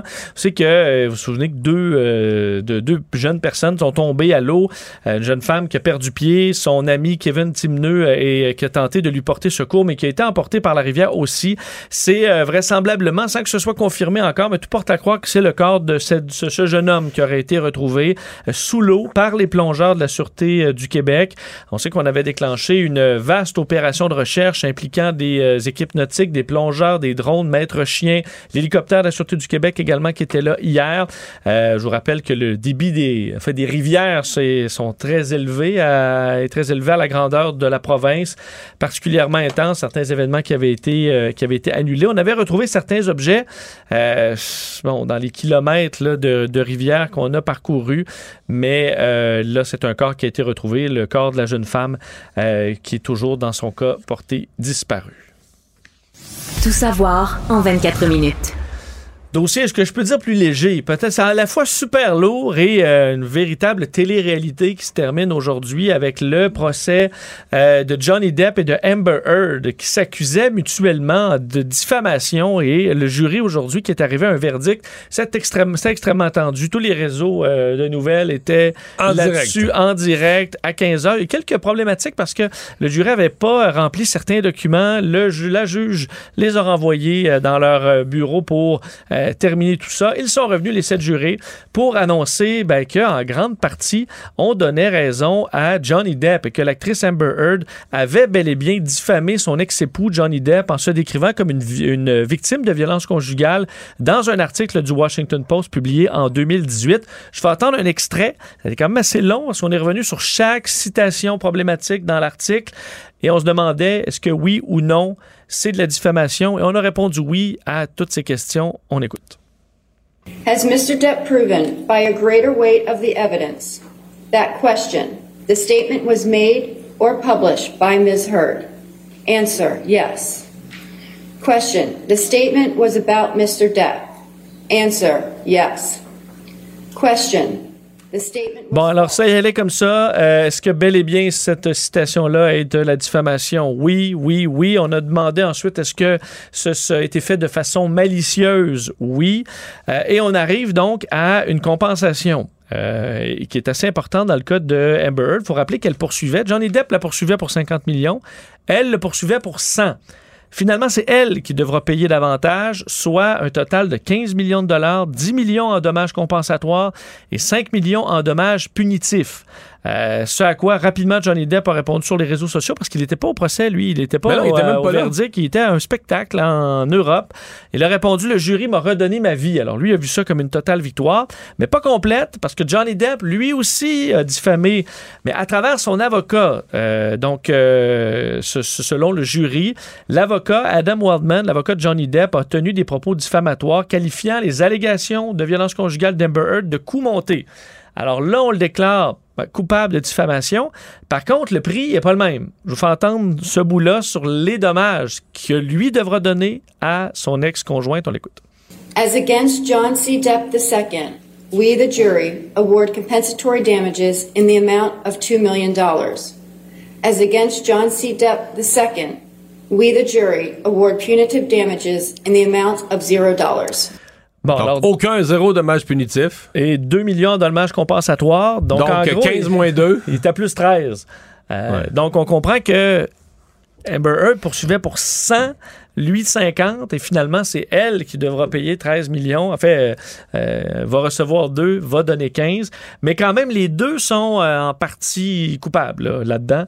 Mais c'est davantage une victoire pour, pour Amber Heard, qui avait, qui a d'ailleurs réagi dans les dernières minutes, se disant dévasté. Je suis dévasté par le fait que la montagne de preuves n'ait pas été suffisante pour faire face au pouvoir, à l'influence et à l'ascendant bien plus important de mon ex-mari. Elle dit être déçue parce que ça signifie pour les autres, pour ce que ça signifie pour les autres femmes et que cela remet en cause l'idée que la violence envers les femmes doit être prise au sérieux. Mais d'abord, euh, les deux, là, c'est assez horrible ce qui se sont fait comme dommages sur la place publique. Deuxièmement, euh, je suis pas spécialiste du droit américain. Mais si t'es victime de violence conjugale, je suis pas sûr qu'elle elle doit se prendre en modèle pour dire à l'ensemble des femmes que la bonne façon de traiter un dossier de violence conjugale, c'est de, de- d'en parler publiquement dans un média pour De lancer ça comme ça dans un article. ben c'est ça. T'es censé porter plainte, il y a un processus disponible, porter plainte à la police, c'est un acte criminel, etc. Parce que là, c'est pas. Je, je- je sais pas, mais je trouve ça un petit peu délicat pour les femmes, la question de la violence conjugale, c'est parce que c'est pas dire que le jugement banalise la violence conjugale, c'est dire que c'est pas la façon de procéder, là. Tu peux Tu pas. dire soudainement dans les médias dire je suis euh, une victime de violence conjugale. C'est un tel que ça, mais alors que c'est pas avéré, c'est pas avéré parce que t'as pas fait enquêter la police. Tu sais, s'il y a eu la violence, si elle- ça avait été démontré, là, enquête policière faite, violence conjugale, etc., condamnation, là, à mon avis, elle aurait eu tout le loisir. En tout cas, elle peut en parler, là, dans les médias. Mais c'est Et- un bizarre de et- dossier où les deux, il n'y a pas de gagnant là-dedans. là. Les deux ont étalé euh, leur vie d'une Ben, façon pathétique sur la place publique, fait venir les ex. euh, Mais tu dis quand même, les dossiers, euh, Mario, de ce, ce type-là aux États-Unis, c'est un freak show. Là. Il- il- Total. écoute, c'est des semaines de témoignages, des dizaines d'heures de témoignages en direct, une émission de télé-réalité où tu vois un couple se déchirer, un couple de personnes connues se déchirer. s'humilier, dire les pires choses sur Ça, on l'autre. n'a pas ça chez nous, là, la diffusion de, de, de chicanes matrimoniales ou euh, Mais mais il y a des gens ici, il y a des gens ici qui trouvent que ça, ça, ça milite, là, ça plaide en faveur d'une espèce de transparence que la justice soit à TV aussi au Canada. Euh, non. Mais les que- justices sont ouvertes. Tu peux te rendre, tu peux suivre le procès en personne. Mais là, euh, écoutez ça à le- en après-midi à la télé. Là. Diffusé à CNN. Tu peux écouter ça en direct euh, au complet, tous les détails.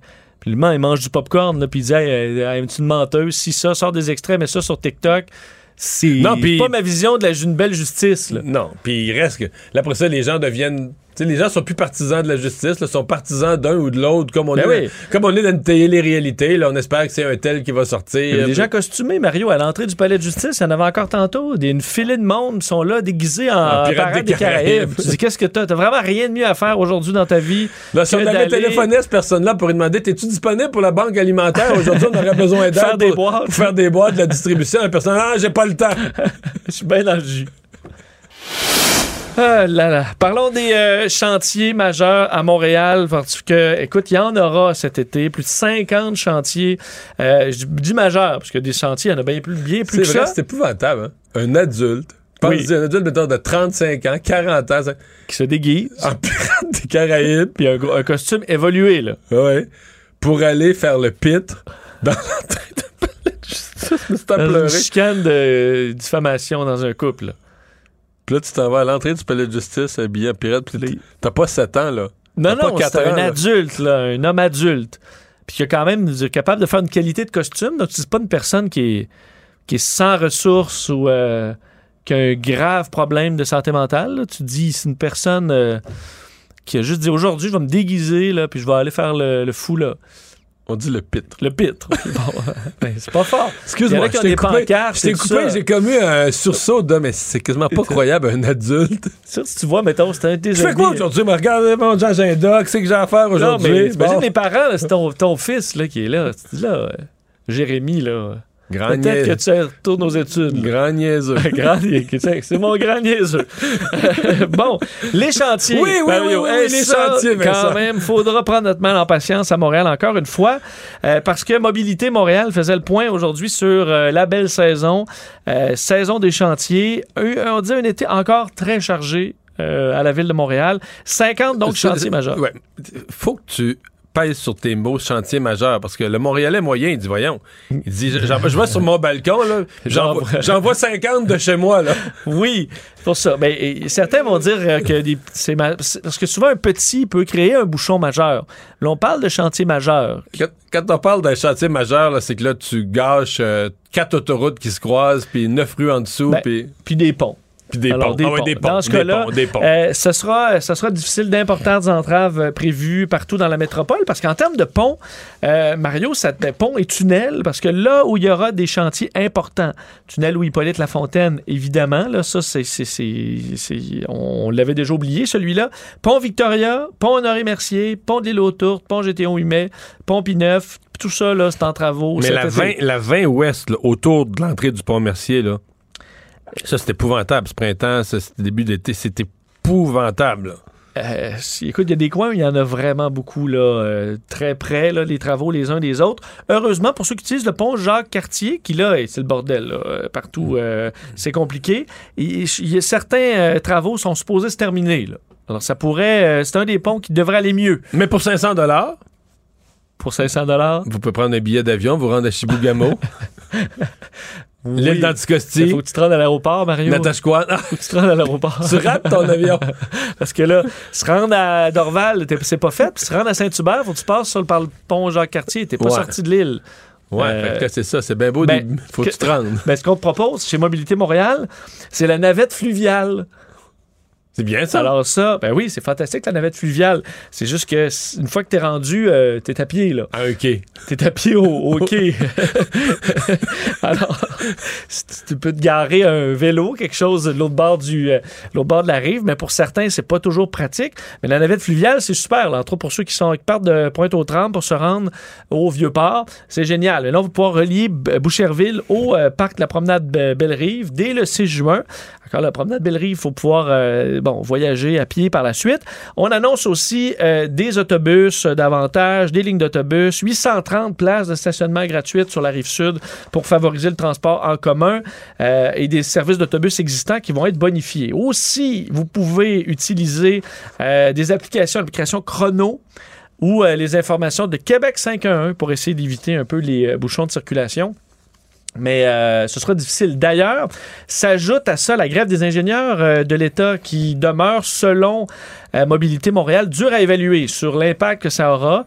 Sarah Bensadoun, la, la porte-parole du ministère des Transports, disait aujourd'hui qu'on ne sait pas exactement parce que là, ça touche les plans et devis des travaux, surveillance et compagnie. Euh, Mais là, ce matin, Ça la- ce matin la, la ministre euh, responsable des négociations, la présidente du Conseil du Trésor, Sonia Lebel, disait qu'elle comprenait pas qu'on reparte en grève. Elle disait qu'elle avait une offre vraiment très intéressante, à reparler de son offre. Elle semblait confiante qu'on était proche d'un règlement. Puis du côté des ingénieurs, on est à l'étape de repartir en grève. Difficile pour nous de se faire une idée de l'état de ces négociations.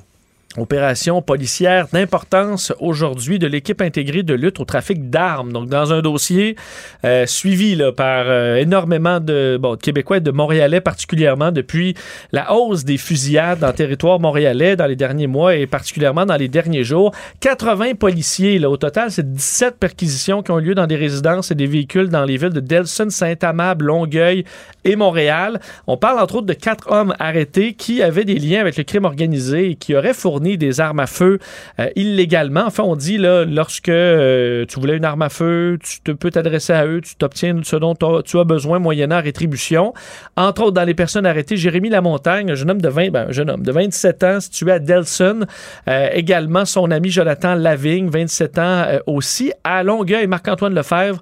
Et dans le Vieux-Montréal, Daniel Charleus, 24 ans. D'ailleurs, ce dernier serait un proche du chef de gang des Bleus dans les gangs de rue, Jean-Philippe Célestin, qui lui-même est un proche d'un qu'on qualifie d'un des leaders euh, les plus importants du crime organisé à Montréal, le caïd Grégory Woolley. Alors, euh, on voit que les services de police sont très actifs dans le dossier des armes à feu.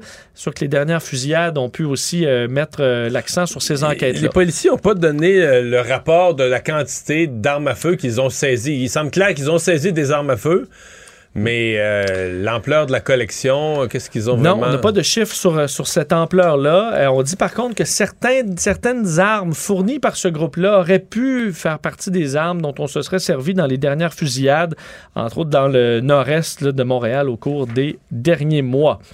Euh, parlons de la guerre en Ukraine et de l'invasion de l'Ukraine maintenant parce que il y avait point de presse aujourd'hui à la fois de- du secrétaire général de l'ONU, euh, de l'OTAN, point de presse également de la diplomatie américaine euh, et du secrétaire d'État Anthony Blinken qui n'avait pas nécessairement une bonne euh, une analyse très positive de ce qui se passe là-bas. Croit que la guerre là-bas durera encore de nombreux mois. Euh, même son cloche du côté de l'ONU où on dit que ça pourrait se terminer demain si la Russie mettait fin à son agression, mais qu'on ne voit aucun signe de, dans cette direction à ce stade.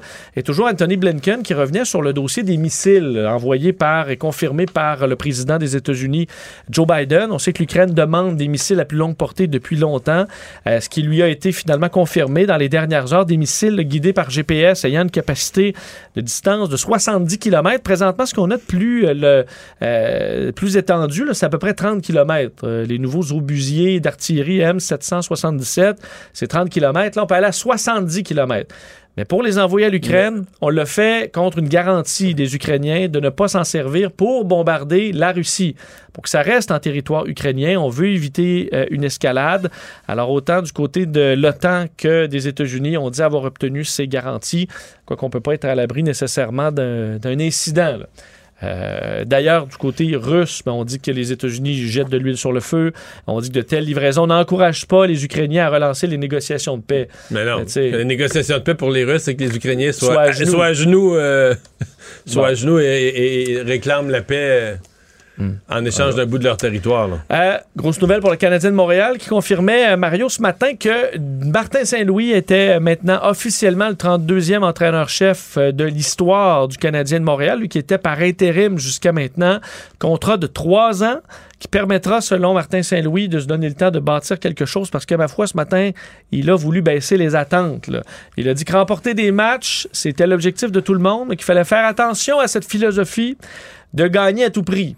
Je sais pas s'il se croit lui-même. Parce que comme joueur, là, perdre, là, la défaite, c'était pas dans son ADN fort fort. là. Puis là, de préparer le public, en même temps, je le comprends. parce- Moi, si je suis Martin Saint-Louis, là, je suis terrifié par l'année qui vient. Je pense que la deuxième, puis la mettons son mandat de trois ans. là. Pour peu, parce que là, à date, les derniers coachs sont pas rendus au bout de leur contrat. Julien puis Duchamp. Mais mettons qu'il fait ses trois ans. Je crois que la deuxième, la troisième, peut avoir une équipe plus compétitive, espérer faire les séries, peut-être même les faire. Mais là, cette année, les gens vont espérer mieux. Ils ne voudront pas finir dernier au classement. Mais pas sûr que l'équipe va être bien meilleure que l'année passée. Ils sont encore tout pognés avec les gros contrats. Ils savent pas qui va être d'un but. C'est encore le bordel. C'est encore une équipe. C'est quelques nouveaux, mais ils vont être très jeunes. Le premier choix au repêchage, mais il va arriver à 18-19 ans. J'ai de la misère à voir que. de la misère à voir que ça va être mille fois mieux que l'année passée, mettons. Admettons qu'on finit 20. 28, 6, 28, 29e, 30e, on pourra plutôt pas que se réjouir 32e. beaucoup. euh. Ben là, c'est pour ça que j'ai. À matin, on voyait vraiment le, le yin et le yang. Tu sais, T'avais le Martin Saint-Louis qui, qui, qui veut gagner puis qui déteste la défaite. Puis T'avais le Martin Saint-Louis en même temps obligé de préparer les, les partisans à modérer leurs attentes. Bon. Et euh, alors à suivre, mais il sera là pour. Ben, euh, je dis il sera là. On sait jamais avec les entraîneurs, là, mais pour trois ans. Et je termine avec le jubilé de la reine, Mario. Oh. Je sais pas si tu vas souligner ça dès demain, parce que c'est un long week-end de quatre jours euh, au Royaume-Uni et on en profitera pour souligner les 70 ans de règne euh, est-ce, que nos patrons, est-ce que nos patrons ici à Cube nous donnent congé vendredi, lundi? Ben non, parce qu'il faut suivre ça de minute en minute. Nous, on va travail. travailler pour Ben suivre le jubilé. Ben oui, tout le monde va nous écouter de la maison en, en essayant d'en savoir davantage sur Mais les là, différentes euh, cérémonies. Je pensais qu'on avait congé pour bien fêter la reine, nous aussi. Ben, nous, c'est notre devoir. Mario, des fois, de est- rester dans des périodes comme ça. 6 février 1952, euh, où la reine, donc, euh, devenait, enfin, euh, était couronnée.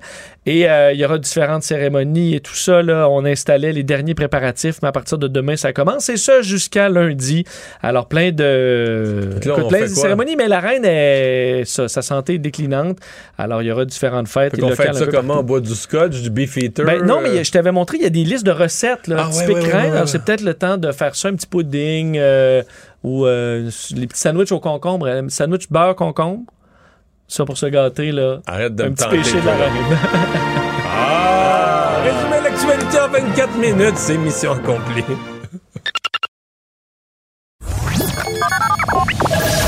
Mario Dumont. Joignez-vous à la discussion. Appelez ou textez le 187 Cube Radio 1877 827 2346.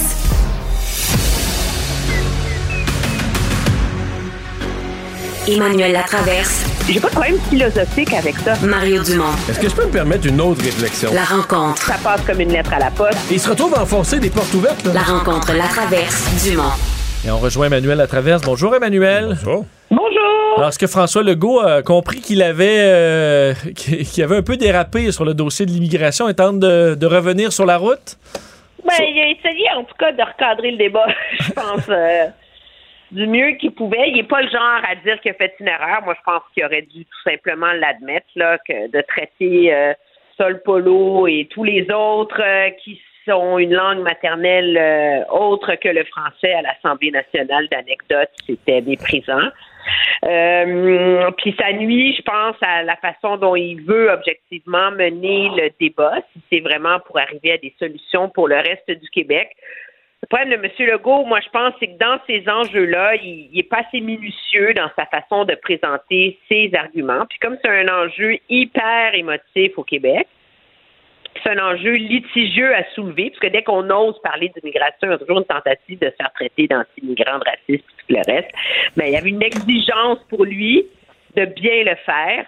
Puis là, ben, il essaie de remettre la patate dans le tube. Moi, je crois qu'une partie du mal est fait, bien que politiquement, je pense pas que ça va changer grand-chose. Je pense qu'il y a une bonne partie de son électorat qui est très contrainte du discours qu'il tient. Ouais, mais je suis assez d'accord avec toi là, que c'était mal amené, puis ça a fait dévier le débat. Euh, mais il y a, y a quand même, autant il y a de la maladresse de François Legault, il y a une malhonnêteté de l'autre côté, là, parce que on fait semblant, c'est ce que j'aime pas des libéraux, on fait semblant de pas comprendre de quoi on parle. Puis je veux dire, les libéraux comprennent très bien. Il y a, beaucoup de monde qui joue ce jeu-là parce que on essaie de confondre le fait que euh, beaucoup de personnes qui, sont des nouveaux arrivants, donc leurs enfants ont appris le français. Puis on, essaie de dire, Ben, mais regarde, il parle à 93% maintenant, il parle le français, ou à 94% même il parle le français. Et euh, de confondre ça avec le fait de vivre en français. Et c'est deux affaires complètement. Là. Si tu es allé à l'école, on t'avais pas le choix, c'est la loi 101 depuis, depuis 40 ans. Faut que tu à l'école, tu proviens de l'immigration, faut que tu à l'école en français. C'est la langue maternelle de ton père et de ta mère, c'était le roumain, l'espagnol, l'arabe. Tu vas aller à l'école en français, ça c'est la loi. Bon, parle français. Mais une fois à l'âge adulte, si tu travailles tous les jours dans une entreprise où ça fonctionne en anglais, qu'à la maison, la télé est toujours en anglais, tu vis toujours en anglais, euh, tu vas au Carrefour Laval, tu t'adresses systématiquement à tout le personnel de toutes les boutiques en anglais, excuse-moi, tu vis en anglais. Euh, c'est pas à dire que tu parles pas le français. On comprend que si quelqu'un t'interpelle en français au bureau, tu vas y parler en français parfaitement, des fois sans presque pas d'accent ou pas d'accent du tout. Là. Tu parles parfaitement français, mais tu vis en anglais.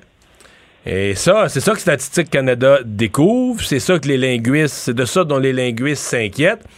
Mais si on veut avoir un débat intelligent là-dessus, tu tout à fait raison de dire François Legault ne l'amène pas. là. François Legault n'amène pas la discussion sur le bon terrain euh, de la façon dont ici est pris. Mais les libéraux, euh, quand on fait semblant qu'on sait pas de quoi on parle, que, que ça existe pas, tout ça. Je veux dire, excuse-moi, je peux Non, t'amener. Non, mais je peux t'amener dans des quartiers dans l'ouest de Montréal, là, euh, où je connais des gens, de tous leurs voisins, il n'y a pas un anglophone. Pas un, pas un, pas un.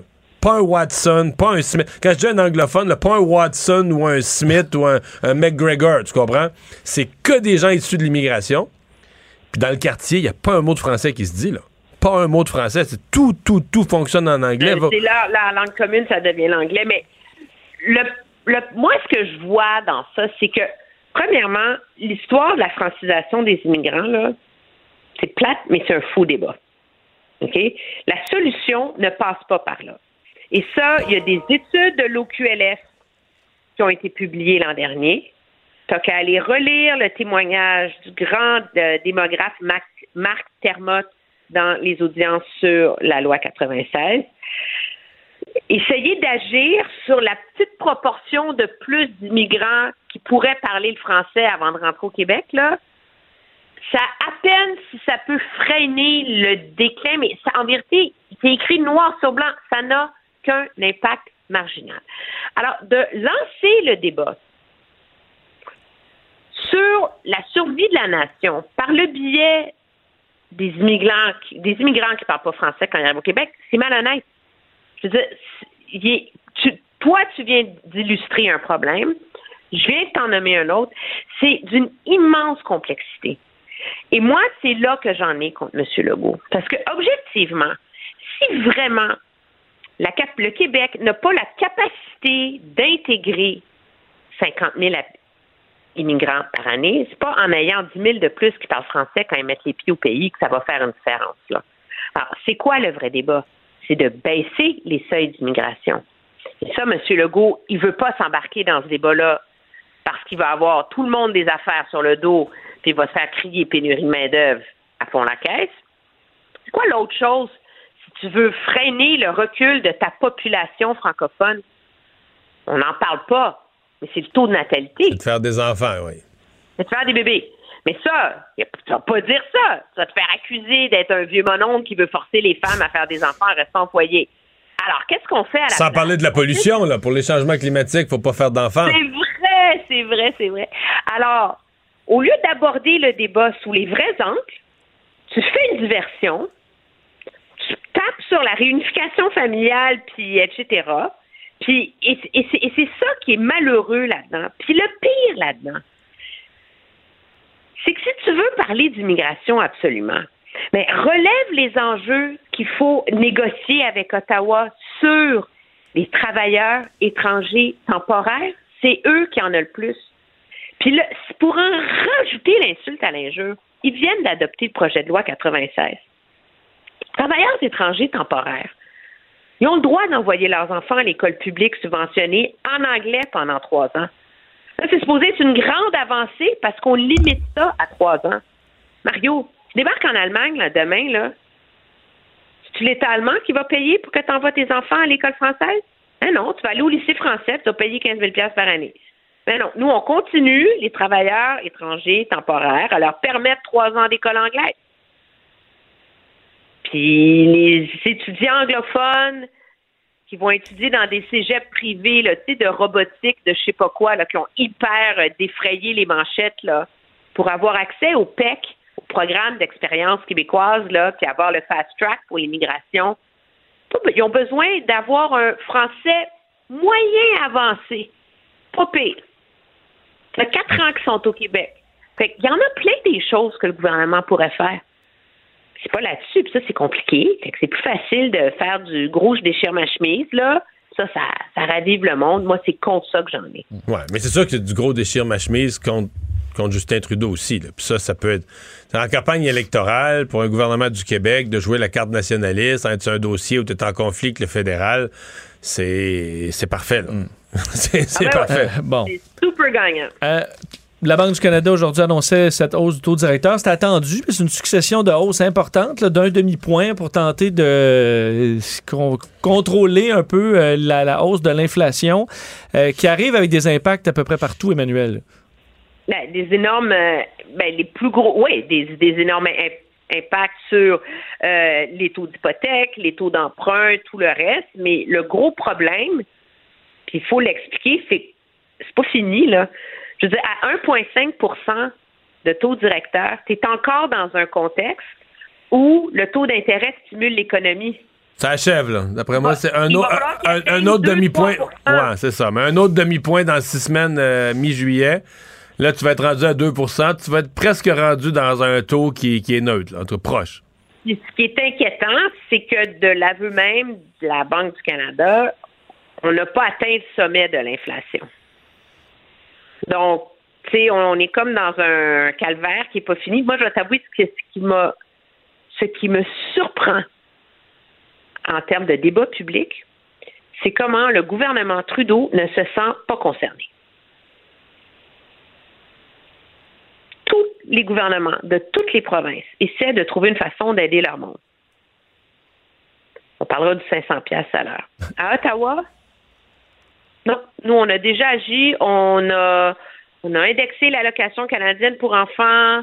On subventionne les garderies. Alors, toutes des décisions qui ont été prises avant la crise de l'inflation deviennent soudainement des solutions à la crise de l'inflation.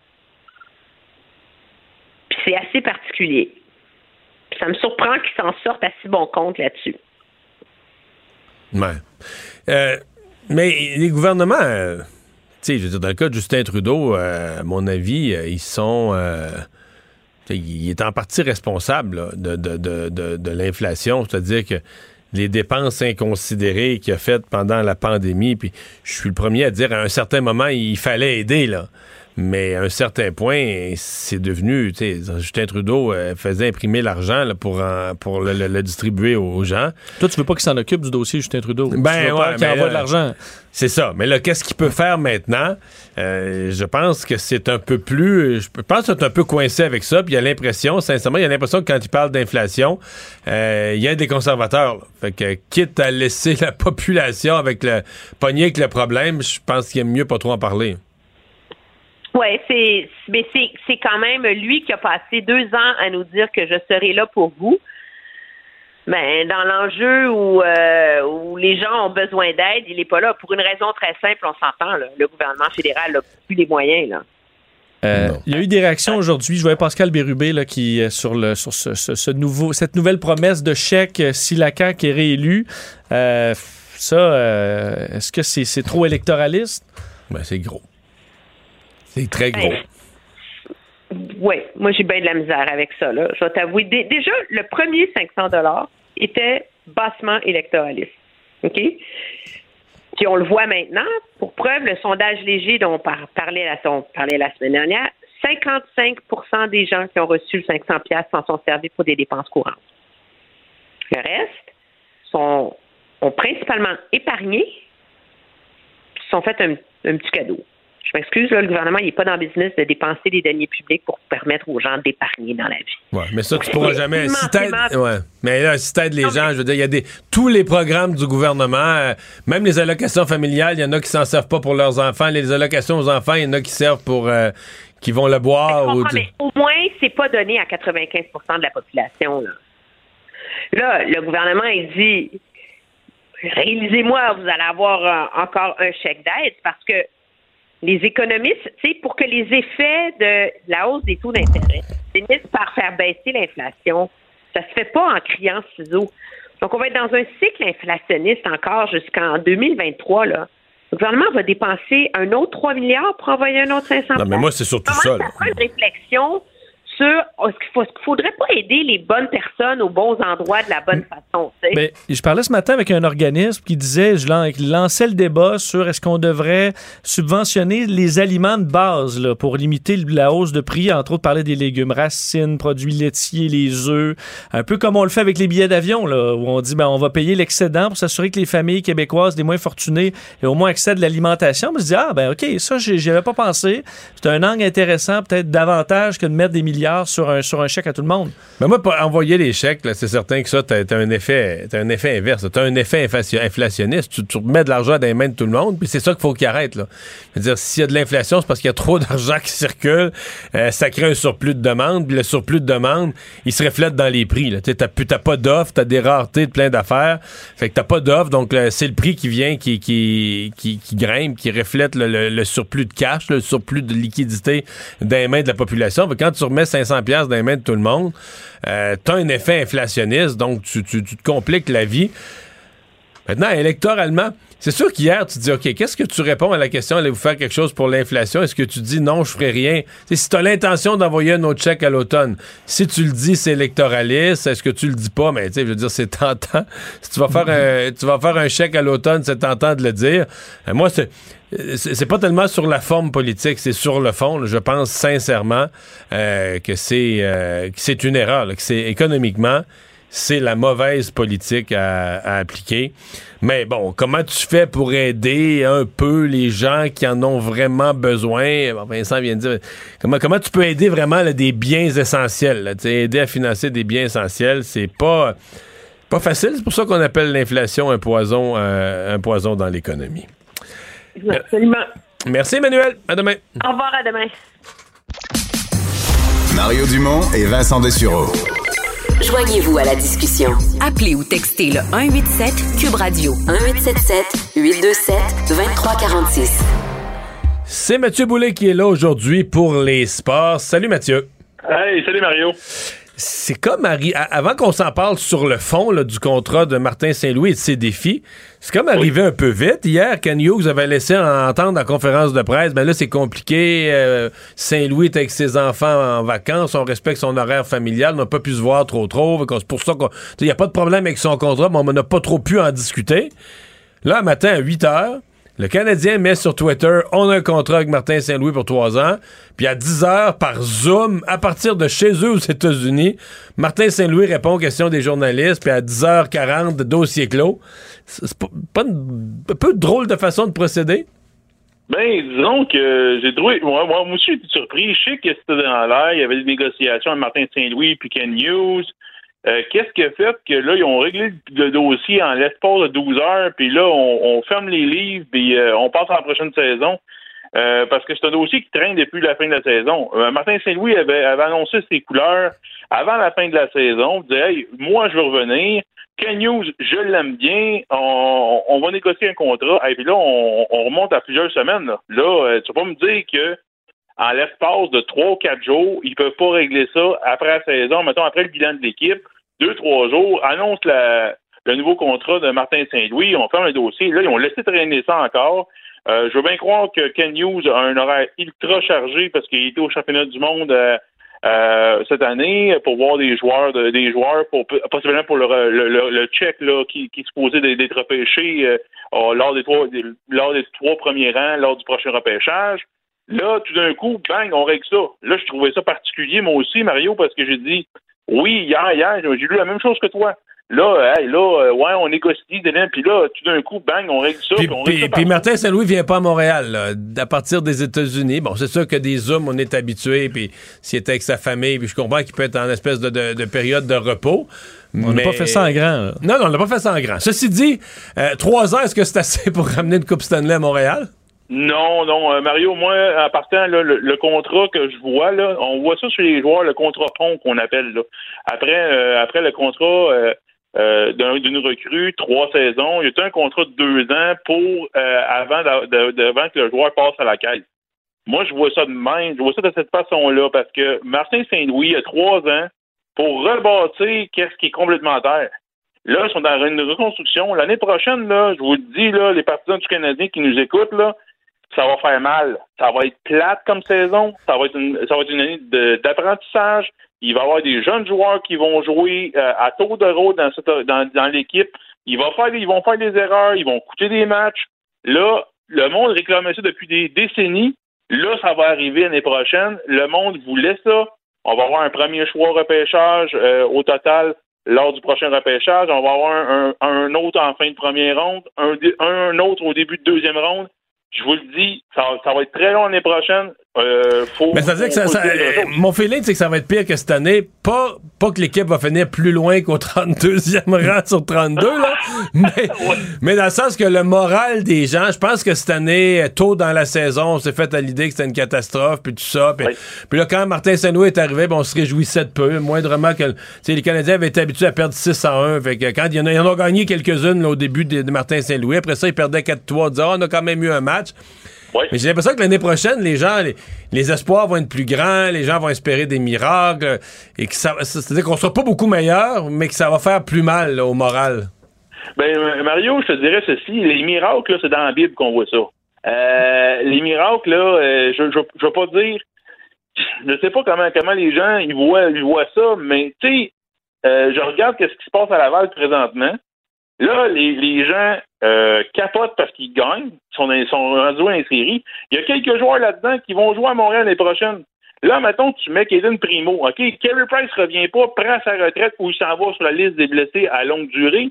Là, on met un jeune, le, le jeune Kaden Primo dans le filet. Juste te dire que cette année, cette année, je pense qu'il y a une moyenne de 6 là, avec le Canadien. Là.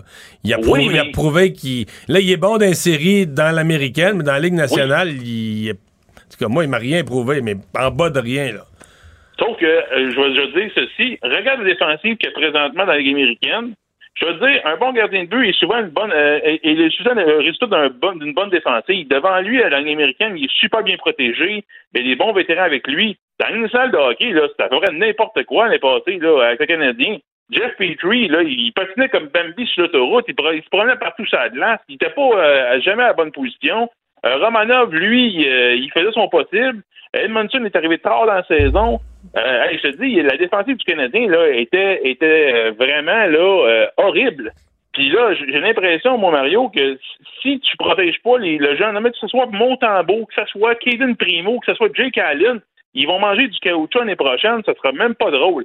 Le- la seule affaire, c'est que comment Ken Hughes vont négocier tous les gros contrats qui ont- qu'il faut qu'ils se défassent. Il faut qu'ils se trouvent une manière d'avoir une certaine marge de manœuvre pour amener des bons vétérans à Montréal pour Non, mais bien là, euh, encadrer ces Suzuki et compagnie. La liste, là, la liste est à brailler, là. Price, Weber, Galla- Gallagher. Euh, ben, il faut, faut, faut mettre là-dedans Jonathan Drouin aussi. Oui. Ça, je viens, je viens de te nommer combien, là? 25, Combien de millions? 25, 30 millions, là, sans m'en rendre compte, là?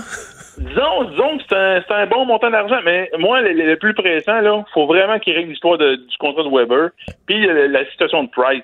Là, Price a vu un autre spécialiste à Pittsburgh. On sait pas où on sait pas encore où ce qui s'en va. Ken sait- là, on est rendu, on est rendu le 1er juin, Mario. On n'est même pas encore fixé sur la situation de Carey Price l'année prochaine.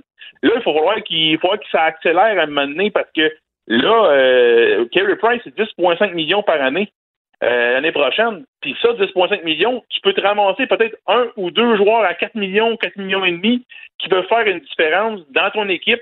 Je dis pas euh, qu'ils vont amener les- les- le club jusqu'au bout. C'est pas ça, mais de bien encadrer les jeunes. Moi, là, j'en fais une, fixation. C'est bien beau d'avoir des jeunes joueurs qui jouent avec le Canadien, mais il faut que tu les encadres comme il faut.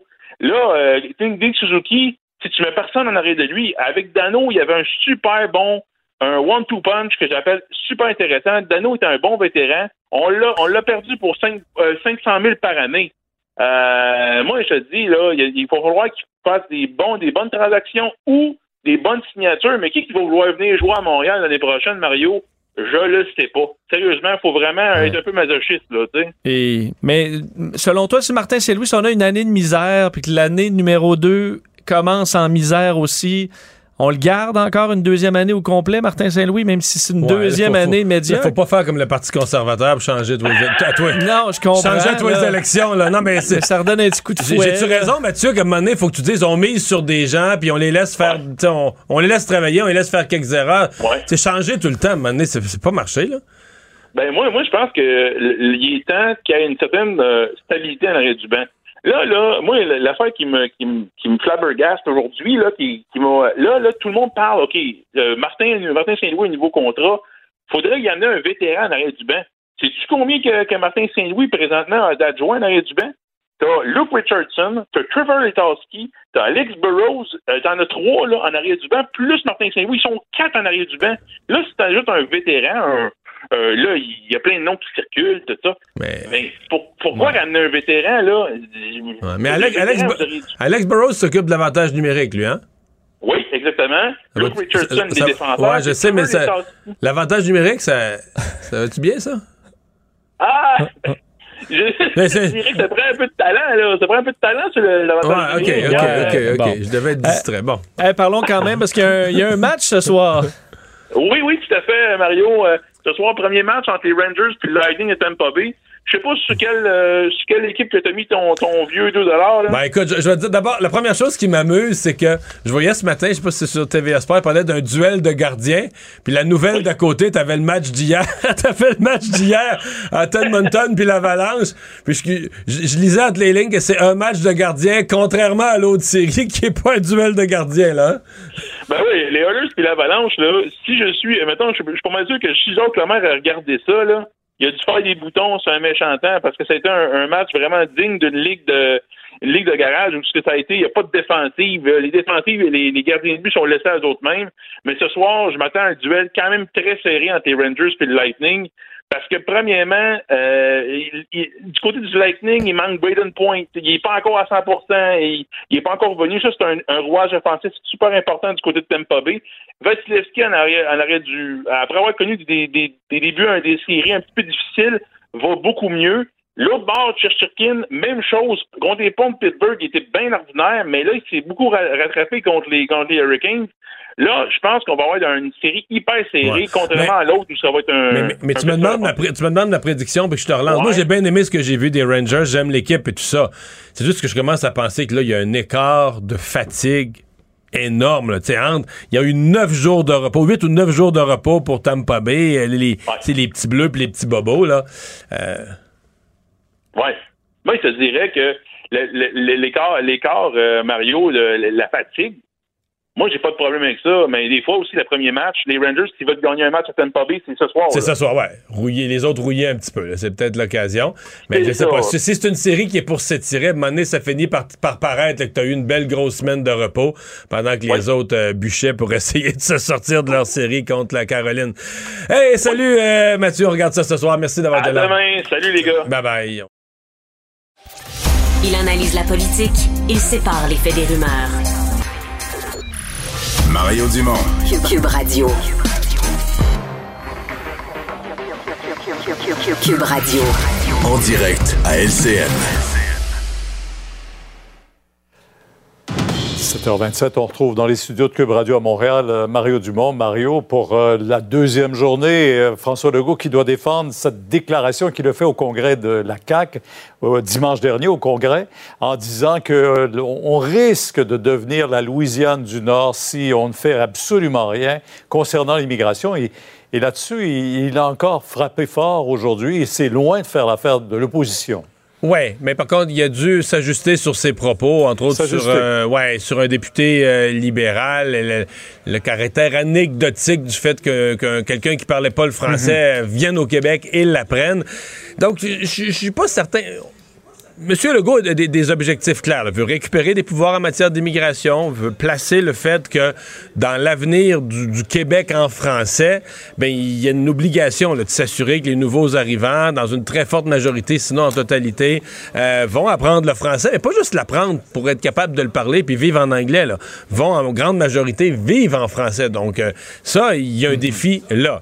Euh, Est-ce que, par exemple, dans la communication des dernières heures, il a complètement réussi à, à bien placer son message? À mon avis, il y avait quelques maladresses là-dedans. Euh, il y a aussi, à mon avis, une certaine sensibilité qu'il va devoir développer. Quand on parle d'immigration, euh, on, parle d'histoire humaine. On parle de gens qui quittent un pays, en adoptent un autre. Bon, euh, oui, je comprends que du point de vue de l'avenir de la nation, là, on regarde ça puis on dit, bon, le français, mais du point de vue individuel, pour des gens qui viennent vivre au Québec, c'est un peu plus complexe que ça. On peut pas leur faire porter individuellement le fardeau de l'avenir de la, de la nation. Donc, euh, pour faire vraiment avancer le débat, à mon avis, M. Legault va devoir être, euh, être soucieux là, du, du choix des mots. Ouais. Et, et d'ailleurs, on entendait Lucien Bouchard tantôt, euh, cet extrait, là, au moment où on a dévoilé la statue de Jacques Parizeau, qui disait ben, le nationalisme évolue, mais il reste que le Québécois, tous les Québécois sont ouverts majoritairement, là, bien sûr, à l'accueil de ces nouveaux-là. Il faut que ce soit le ces cas. nouveaux arrivants. Mais le défi, c'est l'intégration, toujours, encore une fois. Oui, mais l'intégration, c'est deux choses. Oui, c'est un ensemble de règles, un cadre, des lois. On vient d'en changer quelques-unes avec la loi 96. Le gouvernement a ce pouvoir-là. Mais l'intégration, c'est aussi donner le goût aux gens d'apprendre le français, de, de, de- de se sentir attiré là, par le Québec français. Donc, c'est pour ça que je trouve que dans le langage du gouvernement, il y a quelque chose à ajuster. Euh, Il y a des élections demain en Ontario. Je pense que ce sera très intéressant de suivre ça aussi. Mais qui aurait prédit au lendemain de l'autre élection que Doug Ford pourrait avoir un deuxième mandat? Oui, parce qu'à un point, on pensait qu'il était dans, dans le trouble. Mais, euh, Pierre, euh, cette élection-là, de cette élection de demain en Ontario, euh, j'espère qu'elle va être suivie par l'ensemble des conservateurs. Parce que voilà un gouvernement conservateur dans la plus grosse province du Canada, le gouvernement de Doug Ford, euh, qui a eu à prendre des mesures sanitaires. Donc, il a géré la crise sanitaire euh, à sa façon, là, pas fait identique au Québec, pas fait identique aux autres provinces, mais ça s'est ressemblé quand même pas mal. là. Il a fallu, à certains moments, prendre des mesures dures, prendre des mesures difficiles, appeler la population, organiser des campagnes de vaccination, pousser sur la vaccination, etc. Et il y a même, il y a même un des candidats à la direction du Parti conservateur, M. Baber, qui, est un démissionnaire de, de Doug Ford, puis qui traite Doug Ford comme si c'était un idiot qui a géré la pandémie d'une façon tout croche, puis tout ça. Puis lui a démissionné, devenu d'un député indépendant, puis là, il veut devenir chef du Parti conservateur du Canada. Excusez-moi, là. Euh, je, regarde, je regarde les sondages pour Doug Ford. On va voir ce que ça va donner demain, mais je regarde les sondages pour Doug Ford. Peut-être une leçon pour les conservateurs de dire il y a des conservateurs qui gagnent les élections, ben, c'est ceux qui ont géré la pandémie en respectant un certain nombre de, con- de, de, de- de consignes scientifiques, en travaillant avec les médecins, euh, en le faisant à leur façon. Donc, cette idée-là, tu puis... euh, je me souviens du premier débat des conservateurs fédéraux. Ils étaient en territoire ontarien à Ottawa pendant la campagne fédérale. Puis là, ils crachaient sur Doug Ford, mon cher ami. Puis là, lui, là, les gens qui ont géré la pandémie, puis les, les fermetures, puis les vaccins. Ben, ben là, je sais pas, là. C'était conservateur. c'est le NPD qui risque d'écoper demain. là. Ouais, ouais, ouais. Là, le- le- en fait, c'est- les qui. si, mettons que Doug Ford, mettons que les sondages se, re- se réalisent, Doug Ford serait Ouais. réélu, qui va former l'opposition officielle? La dernière fois, il y avait eu effondrement complet des libéraux. Le NPD avait pris l'opposition officielle. Mais là, cette campagne-ci est pas mal plus difficile pour le NPD. Et ça, ça soulève aussi des questions pour, pour euh, Jack Mitzing là, sur la, la, la- la- la force, la capacité du mouvement néo-démocrate un peu partout au, au Canada. Est-ce que les libéraux de l'Ontario pourraient renaître de leur centre et le NPD Ah. en souffrir? On va le savoir euh, demain soir. On suit ça demain. Ben, merci, Mario. Au revoir.